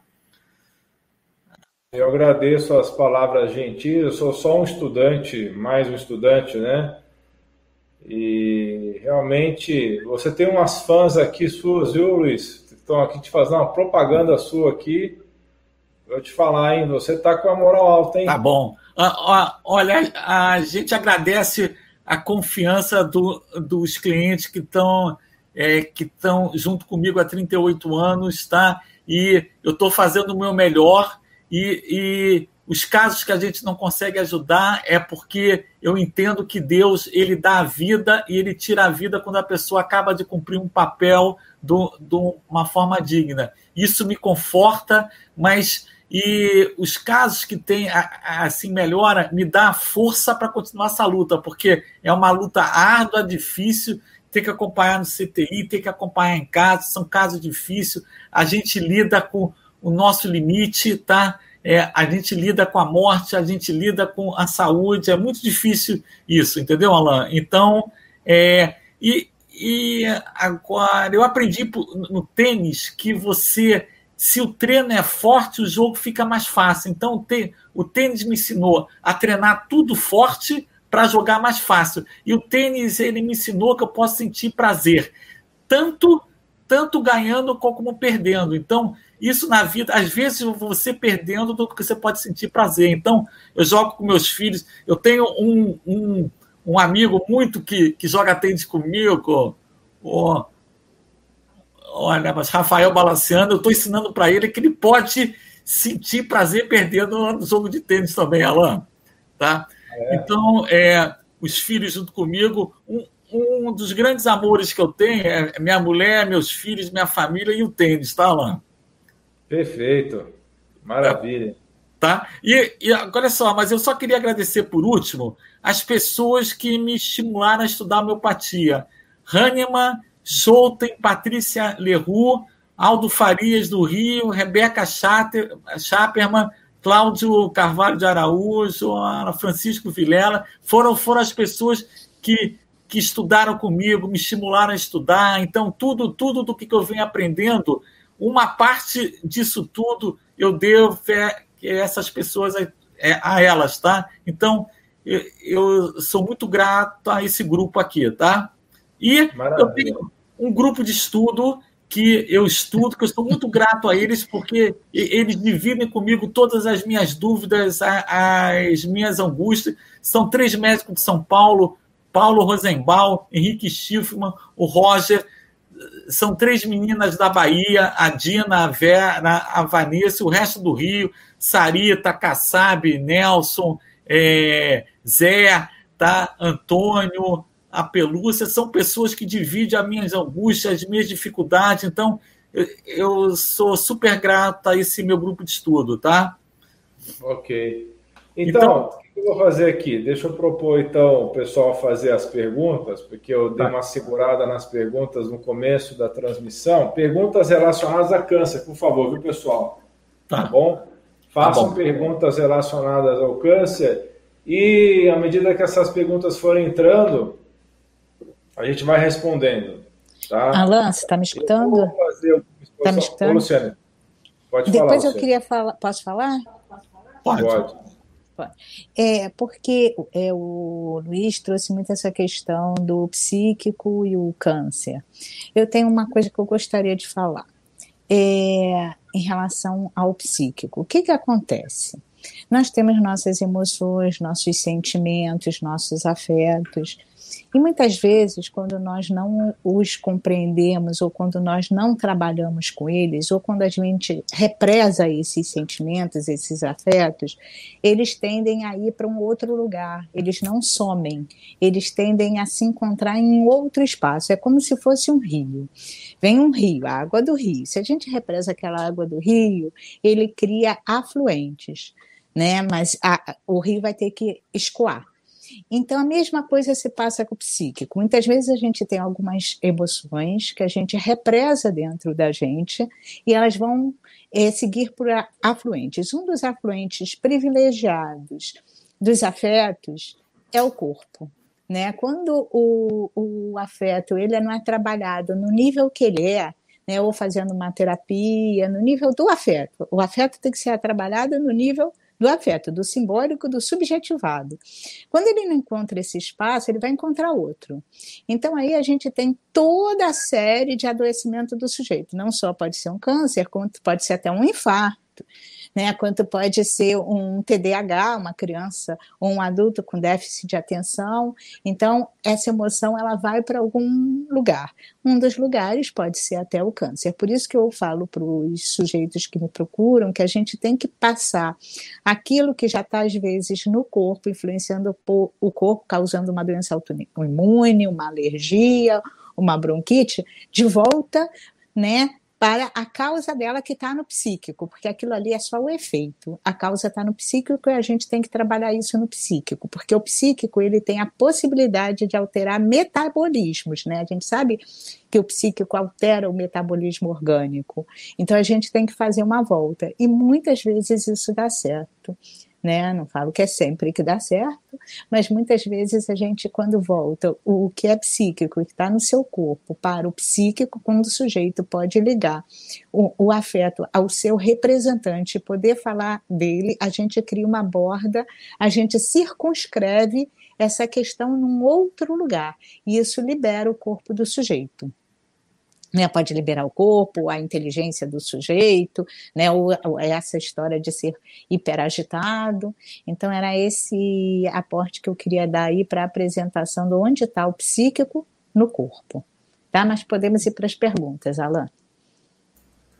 Não, perfeito, né? Até agora não entrou nenhuma pergunta específica. É, na verdade, mais para trás, no começo da live, tinha uma pergunta sobre leucemia, a pergunta, se eu não me engano, era se, era se a medicina funcional tinha algo para leucemia. O que eu posso dizer a respeito dos tumores de linhagem sanguínea, hematopoética, é que é um dos poucos tumores que existe ainda uma resposta na quimioterapia. Então, o que vale a pena fazer? quimioterapia associada a alguma terapia oxidativa para aumentar a, a, a eficiência dessa quimioterapia e, de outro lado, você buscar as causas que nós comentamos aqui. Eu posso até falar algumas palavras sobre metais tóxicos, etc. Mas, assim, é, quando você faz ozônio ou quando você faz é, peróxido de hidrogênio ou ainda vitamina C em altas doses, você aumenta a eficiência da quimioterapia. Lembrando que não adianta você matar as células tumorais sem você ir atrás da causa do problema, porque ocorre muitas vezes a recidiva. Tá? Então, foi uma pergunta que foi feita mais para trás, que eu me lembrei aqui agora. Ah, tinha uma pergunta também sobre melanoma, mas deixa eu ver se eu consigo recuperar essa pergunta aqui. Foi mais para. Ah, tá, achei aqui, ó.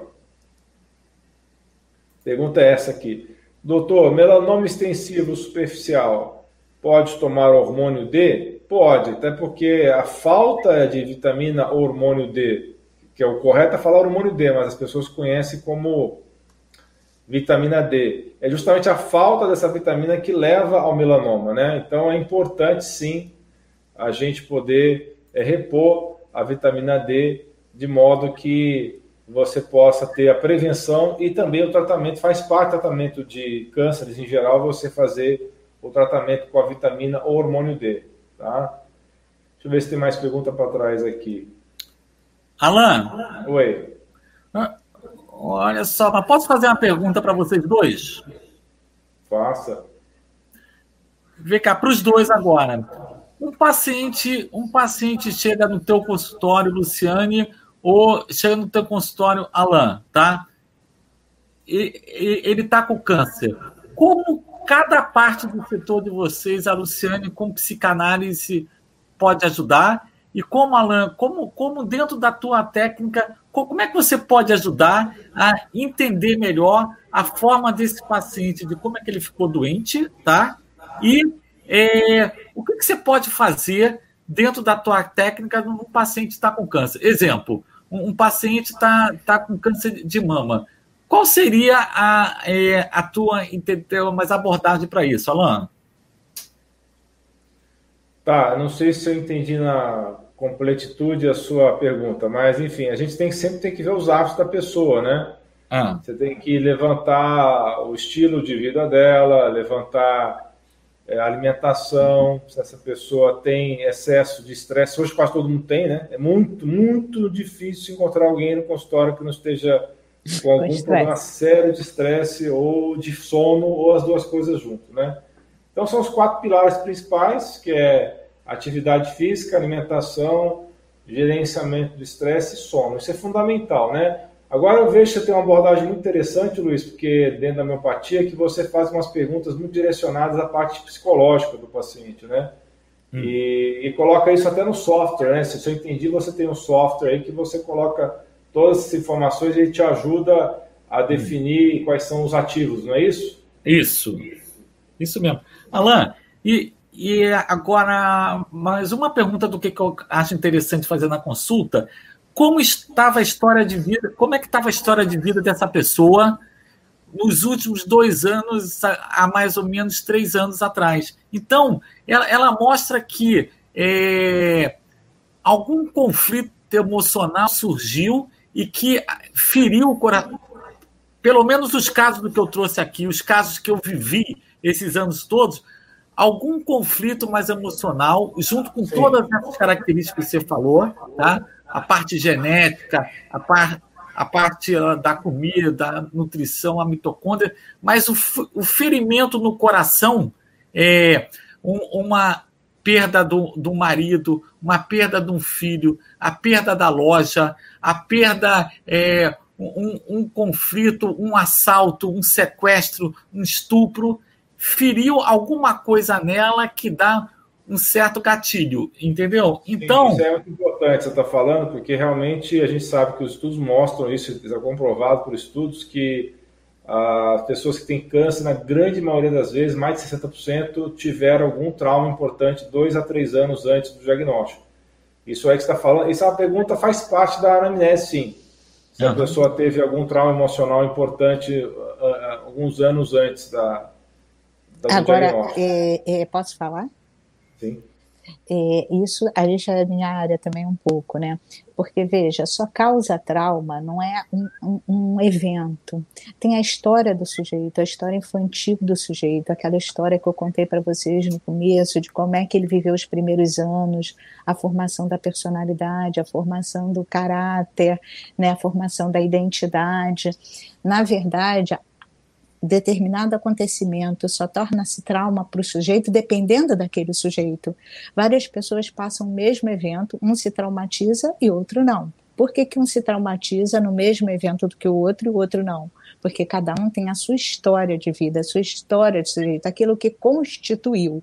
Então, aquilo que vai você perguntou, Luiz, como é que é que a gente recebe um paciente com câncer? A gente recebe pedindo para ele contar a história dele, deixando ele à vontade para contar a história dele. E é muito interessante quando a gente pede para o sujeito contar a história dele, ele e foi assim também que o Freud descobriu a importância da infância, a importância da, da formação na, da infância nas pessoas, porque quando a gente pedia para as pessoas contarem a história, elas contam a história infantil delas, de como foram recebidas pelo pai, pela mãe, pela família, de que pessoas foram importantes na vida dela, em que momentos. Então, talvez na psicanálise é diferente, a gente não pega o trauma recente ou um trauma mais ou menos recente, mas a gente pega a história da vida daquele sujeito, o que constitui aquele, aquele sujeito. Freud tem um caso muito interessante de uma histérica dele que não bebia água, só comia melões, que, era, que, tem, que é aquoso, né? E ela não bebia água porque ela viu o cãozinho dela tomando água no recipiente que era dela, mais ou menos isso. E para ela aquilo foi um trauma e foi é um divisor de águas. Ela passava não, passou a não tomar mais água. O que para outra pessoa jamais seria algo que evitaria ela tomar água, né? Ver o cãozinho bebendo água no recipiente dela.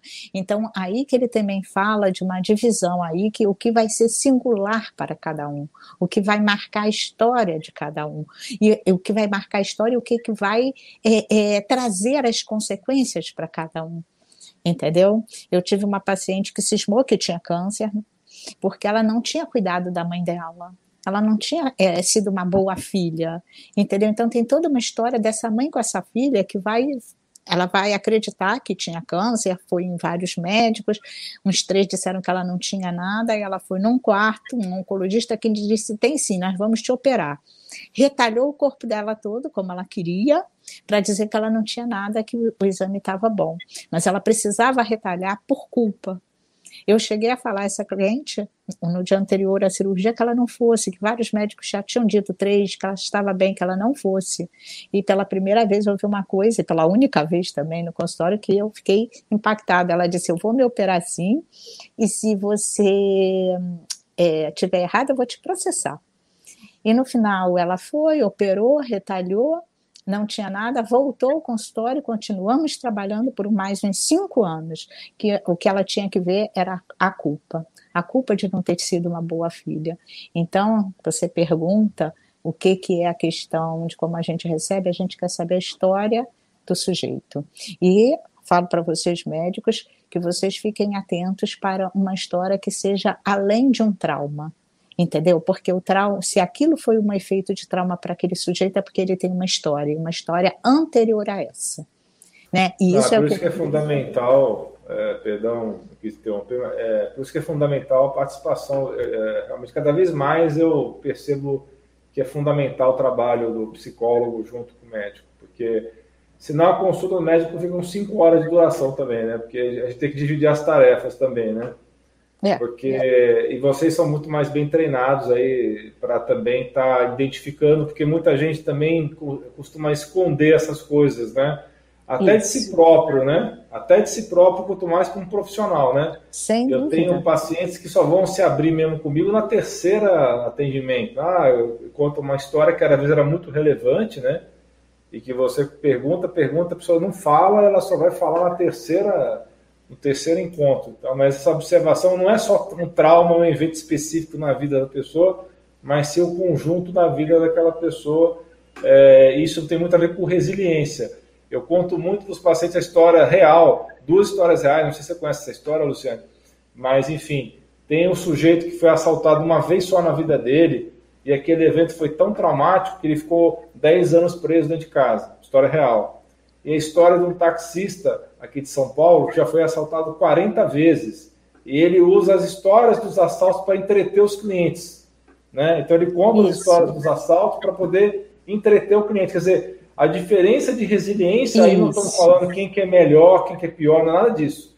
A diferença Mas, de resiliência é, é muito grande mas é a diferença de história de vida, né? O que, que é que, que, o que ficou assaltou uma vez, ficou 10 anos em casa? Qual é a história de vida que ele tem? Qual é a história do percurso, né? Da trajetória de vida dele e qual é a história da trajetória do taxista, né? Possivelmente são histórias de, diferentes que também demandam recursos psíquicos diferentes, né? Porque o, o outro não tinha recurso psíquico para lidar com a situação do assalto, né? Agora a gente tem que saber por que, que faltou recurso psíquico. O outro está tirando vantagem daquilo, né? Foi assaltado 40 vezes e tem recursos psíquicos de sobra para fazer daquilo uma piada, um xiste, né? E entreter seus seus passageiros. Mas eu acho que também uma das coisas que faz a gente estar tantos anos no mercado é porque a gente tem uma dobradinha, eu e o Luiz.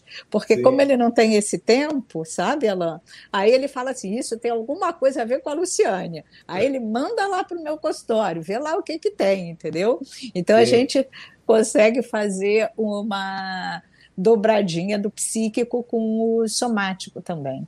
É, porque né? hoje eu te falar, as doenças crônicas todas hoje em dia tem alguma coisa, não, não tem como não ter coisa psicológica no meio. Não, não tem como não ter. Não, não tem. É, cada, como, cada vez mais eu estou mais convencido disso o, o, Freud não disse, eu disse até o que o eu é um eu corporal. O corpo, né, ele, a anatomia, ele, ele, o Freud diz a anatomia é o destino, né? Quer dizer, o destino que você vai ter é como foi constituído o seu corpo, né? Qual é a sua anatomia? Tem uma história psíquica dentro do corpo, seja, não, não tem como a gente dissociar isso. Alain, Oi. Olha só, mas só para a gente terminar bem, que, hum. que tipo dessa esperança do que, que, do que, que nós três poderemos passar para as pessoas que estão com câncer e para as famílias das pessoas que estão com câncer, entendeu? Porque eu tenho bastante dificuldade para poder lidar. Você, as pessoas têm casos do que, que infelizmente que eles estão morrendo e eu tenho que lidar com a morte, eu tenho que lidar com as famílias, pessoas do que, que você fez um vínculo super forte, é, assim, a, a, famílias queridas, entendeu? E que estão sofrendo muito com isso. Agora, como é que vocês lidam com isso e que esperança dentro da área de vocês do que, que vocês poderiam dar para esses, esses pacientes e, e, e essas famílias? Bem, uh, da minha parte, o que eu posso dizer é o seguinte: né? a gente tem que dar esperança para a família, no sentido de que uh, aumentar o escopo do tratamento, né? Porque, infelizmente, hoje a abordagem da oncologia ortodoxa é aquela: o câncer é um inimigo, é um tumor, temos que estipar esse tumor, seja com cirurgia, seja com radioterapia, seja com químio e fica aquela ideia de que o tumor é como se fosse um alienígena que aterrizou naquela pessoa, vindo de outro planeta. E na verdade não é isso. A célula tumoral ela apareceu lá porque as condições locais estavam ruins, ok? Então é como se fosse o seu corpo fosse um aquário e o peixe, né, está dentro daquele aquário. Se as condições do aquário estão ruins, o peixe vai adoecer. Você tem que, não adianta você pegar o peixe, dar um remédio para o peixe se o aquário continua sujo, né? Então você tem que dar remédio para o peixe, mas também tem que cuidar da água do aquário. Então a água do aquário, ela representa essa questão do meio extracelular, da matriz extracelular, é, como esse corpo está intoxicado, seja com emoções negativas, seja com é, substâncias tóxicas do meio ambiente, como metais tóxicos, como substância derivada do plástico, seja com organofosforados, seja com agrotóxicos, seja, que, seja com bactérias, vírus, fungos, que também são é, agentes promotores do câncer. Então, são várias agressões externas que você sofre, né? E que, junto com a parte emocional, que vai modular o seu sistema imune, você vai ficar vulnerável não ao câncer. Então, a pessoa tratando do câncer, ela tem que tratar também da saúde global dela para que ela possa é, se recuperar melhor desse câncer e não ter a recidiva do câncer. Então, a, o que entra aí a medicina integrativa, como é que entra a medicina funcional e também a homeopatia, né? É, entra você fortalecendo esse organismo, entra você uh, atuando nas causas do problema para que essa pessoa realmente não tenha as recidivas, né? E aí o trabalho psicológico também eu acho que é fundamental. E aí eu queria ouvir algumas palavras aí da, da Luciana a respeito. Hum. Bom, uma das coisas, né, do, em relação ao, né, a como as pessoas podem ficar, eu acho que é não perder essa questão, né, da, da esperança e de estar na vida, Né? Eu acho isso fundamental. Claro que também isso vai ter a ver com cada sujeito, né? Com cada pessoa.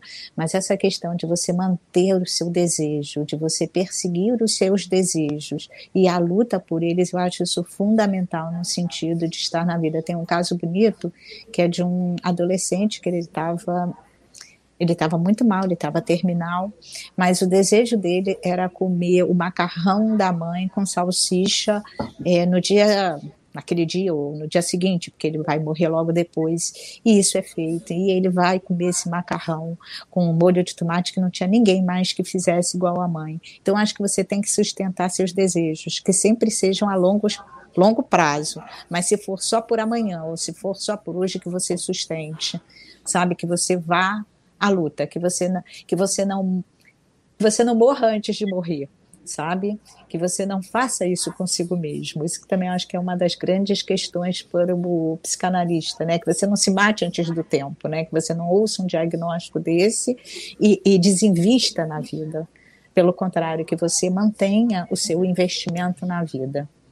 Acho que é o que a gente pode oferecer de melhor é sustentar o investimento do sujeito na vida, o investimento do sujeito nos desejos dele. Uhum. Muito bem, eu tinha outros materiais aqui, mas eu vou deixar para outra ocasião, senão o pessoal vai, vai querer. É, é acho que a gente já, já passou de duas, duas horas, quase duas horas e meia de, de live, né? E é, depois tá aí, muito bom. É, pessoal, tá sempre fica gravado, tá? É, as lives, tá? Então vocês, vocês podem depois rever a live, né? Se quiserem, vocês tem um recurso, não sei se todo mundo conhece, mas você pode acelerar um pouco a voz da pessoa, tá? Você vai lá no na configuração do vídeo, você consegue acelerar um pouquinho, aí o vídeo fica mais curto, tá bom? Para vocês que forem assistir depois, né? Ou então, é. se vocês tiverem paciência, né? Porque hoje todo mundo tem um pouquinho de déficit de atenção, né? É, o pessoal prefere ver vídeo do TikTok do que ver vídeo longo, né? Então é, é um é. pouco complicado isso aí. Mas, pessoal, eu queria agradecer muito a presença de vocês, tá? E vocês que assistiram essa live, por favor, divulguem essa live para os seus contatos, conhecidos, parentes, amigos. Vai, fica gravado no meu canal, tá certo? Então, por favor, divulgue essa live. Pode ajudar muitas pessoas aí que estão desesperançosas, que têm um diagnóstico aí sombrio, saber que tem esperança. O Dr. Luiz Terno apresentou vários casos de pessoas desesperançosas que já tinham câncer muito avançado, que ele conseguiu realmente dar muitos anos de vida com dignidade, com bastante saúde para essas pessoas, mesmo com diagnóstico. Então, é, existem muitos caminhos diferentes aí. Existe a homeopatia, existe a medicina funcional, integrativa, existe aí vários tratamentos que você pode estar adicionando para que possa a melhorar a eficácia e nunca deixe realmente o seu médico oncologista te convencer que você pode comer tudo de tudo, porque não vai dar certo isso, tá certo? Você precisa comer alimentos naturais, cortar o açúcar, cortar alimentos industrializados. Eu, eu falo até exaustão no canal. Então, se vocês tiverem interesse, tem muito, muito, muito material no meu canal sobre dieta e hábito saudável de vida, tá? Palavras finais, então, do, do Dr. Luiz Tene e da Luciane. Podem falar. Lu, fala você primeiro, Lu. Palavra final é sempre de agradecimento, né? Agradecimento à família, a Deus, às amigas que me ajudaram, né? Que eu fui consultar amigas para poder, né? Fazer um, um, debate sobre esse assunto, a Mônica Marchese, a Ana Beatriz Bernard, a Angélica Moreira, a, as amigas que estão me assistindo já me mandaram um recadinho, que estão assistindo, agradeço a todos. A mãe, a pai, irmãos, agradeço a todos. Obrigada. Muito bem. Alain, eu, eu aí queria ser grato, primeiro a Deus, tá, por ter tido essa chance para ser médico na vida, eu, eu acho que é uma profissão muito bonita. Eu amo o que eu faço, entendeu? Eu gosto da minha mulher, meus filhos, jogar tênis, a minha família, mas um amor diferente é esse amor de ser médico. E dentro da área médica é um amor ímpar ser médico homeopata. Tá? Então, eu sou muito grato para isso e, e, eu queria fazer um agradecimento especial a você, porque você está mudando a saúde aqui do Brasil com visões diferentes, que até há pouco tempo as pessoas não conheciam isso, e o que, que eu poderia dar de conselho para as pessoas que têm câncer, tá? É, ac acreditar na vida, acreditar em Deus, tá? E eu queria ver se a gente consegue ajudar estimulando a força vital. A gente não consegue separar o corpo da mente dessas pessoas. Existe uma força vital dentro dela. Essa força vital que dá a, a função na vida de cada um. Se ela estiver equilibrada, eu fico menos doente e eu consigo cumprir de uma forma bem digna a vida. Então, eu queria é, tentar, é, dentro do possível, estimular a força vital de cada um, achando mais uma substância que foi estudada com essa função, tá? É, e agradeço aos meus amigos homeopatas, agradeço aos meus clientes o voto de confiança que eles me dão há 38 anos e cada vez me indicam mais amigos e tudo isso. Então, é um voto pelo trabalho que eu estou tentando fazer é, o máximo possível, tá, Alan? Obrigado pelo convite mais uma vez. Eu, eu agradeço pela presença de vocês, foi uma aula muito rica, né? E as pessoas que não tiverem TDAH vão poder assistir com bastante calma e tranquilidade, depois todo esse conteúdo rico aí que, que foi colocado, né? E as que tiverem TDAH, vem tratar comigo ou, ou com o Dr. Luiz Stern, depois aí vai ter paciência de ver o vídeo todo, né? Tá certo? Então, eu agradeço a, presença. Alan, Oi. A, agora, a Luciane tem, tem muita experiência com isso também, né? Entendeu? É o, o Alan, eu sempre ela... pergunto para meus clientes, e sempre dá certo, aonde está a atenção deles? Não é que eles têm TDAH. Quando eles não têm a concentração, eu pergunto a eles onde está a concentração deles. E eles me respondem, Alan. Sempre ah, é? tem alguma questão que eles estão concentrados, entendeu? Ou, ou, é um sofrimento, ou é uma interrogação na vida deles. Os pacientes com TDAH, eles não têm concentração em algumas coisas, porque a concentração deles está dirigida para outra. A gente só tem que descobrir o que, que é. Olha Alan. só, hein? Que maravilha. É, é. Alan, Alan, ah. essa mulher, Alan, é a maior psicanalista do mundo para quatro homens, para mim e para os três meninos, tá? Eu acho ela espetacular. E ela, pelo olhar dela, pela visão é. dela, ela consegue é. perceber o que aconteceu comigo, com o Patrick, com o Bernardo, com o Ilan. Essa mulher é uma águia, Alan. É uma águia, né? Não, não, não, não, Eu tenho certeza disso. É, não. Tenho certeza dição. Então tá bom, pessoal. Está aí na sua tela algumas pessoas desesperadas para pegar o telefone de vocês dois aí, ó. Pelo amor de Deus, eu quero o telefone da Clínica Externe, ó. Clica aí no Google aí, ó. Clínica Externe, aparecer na sua tela aí, pus na tela aí. clínicaexterne.com.br, você poder é, ver o telefone, ver os dados, o endereço, tudo direitinho deles para poder estar tá agendando se for o caso, tá bom? Pessoal, muito obrigado. Vou encerrar agora. Obrigada, boa noite a todos. Grande, uma boa noite a todos. Boa Até noite. a próxima. Obrigado. Um abraço. E um beijo.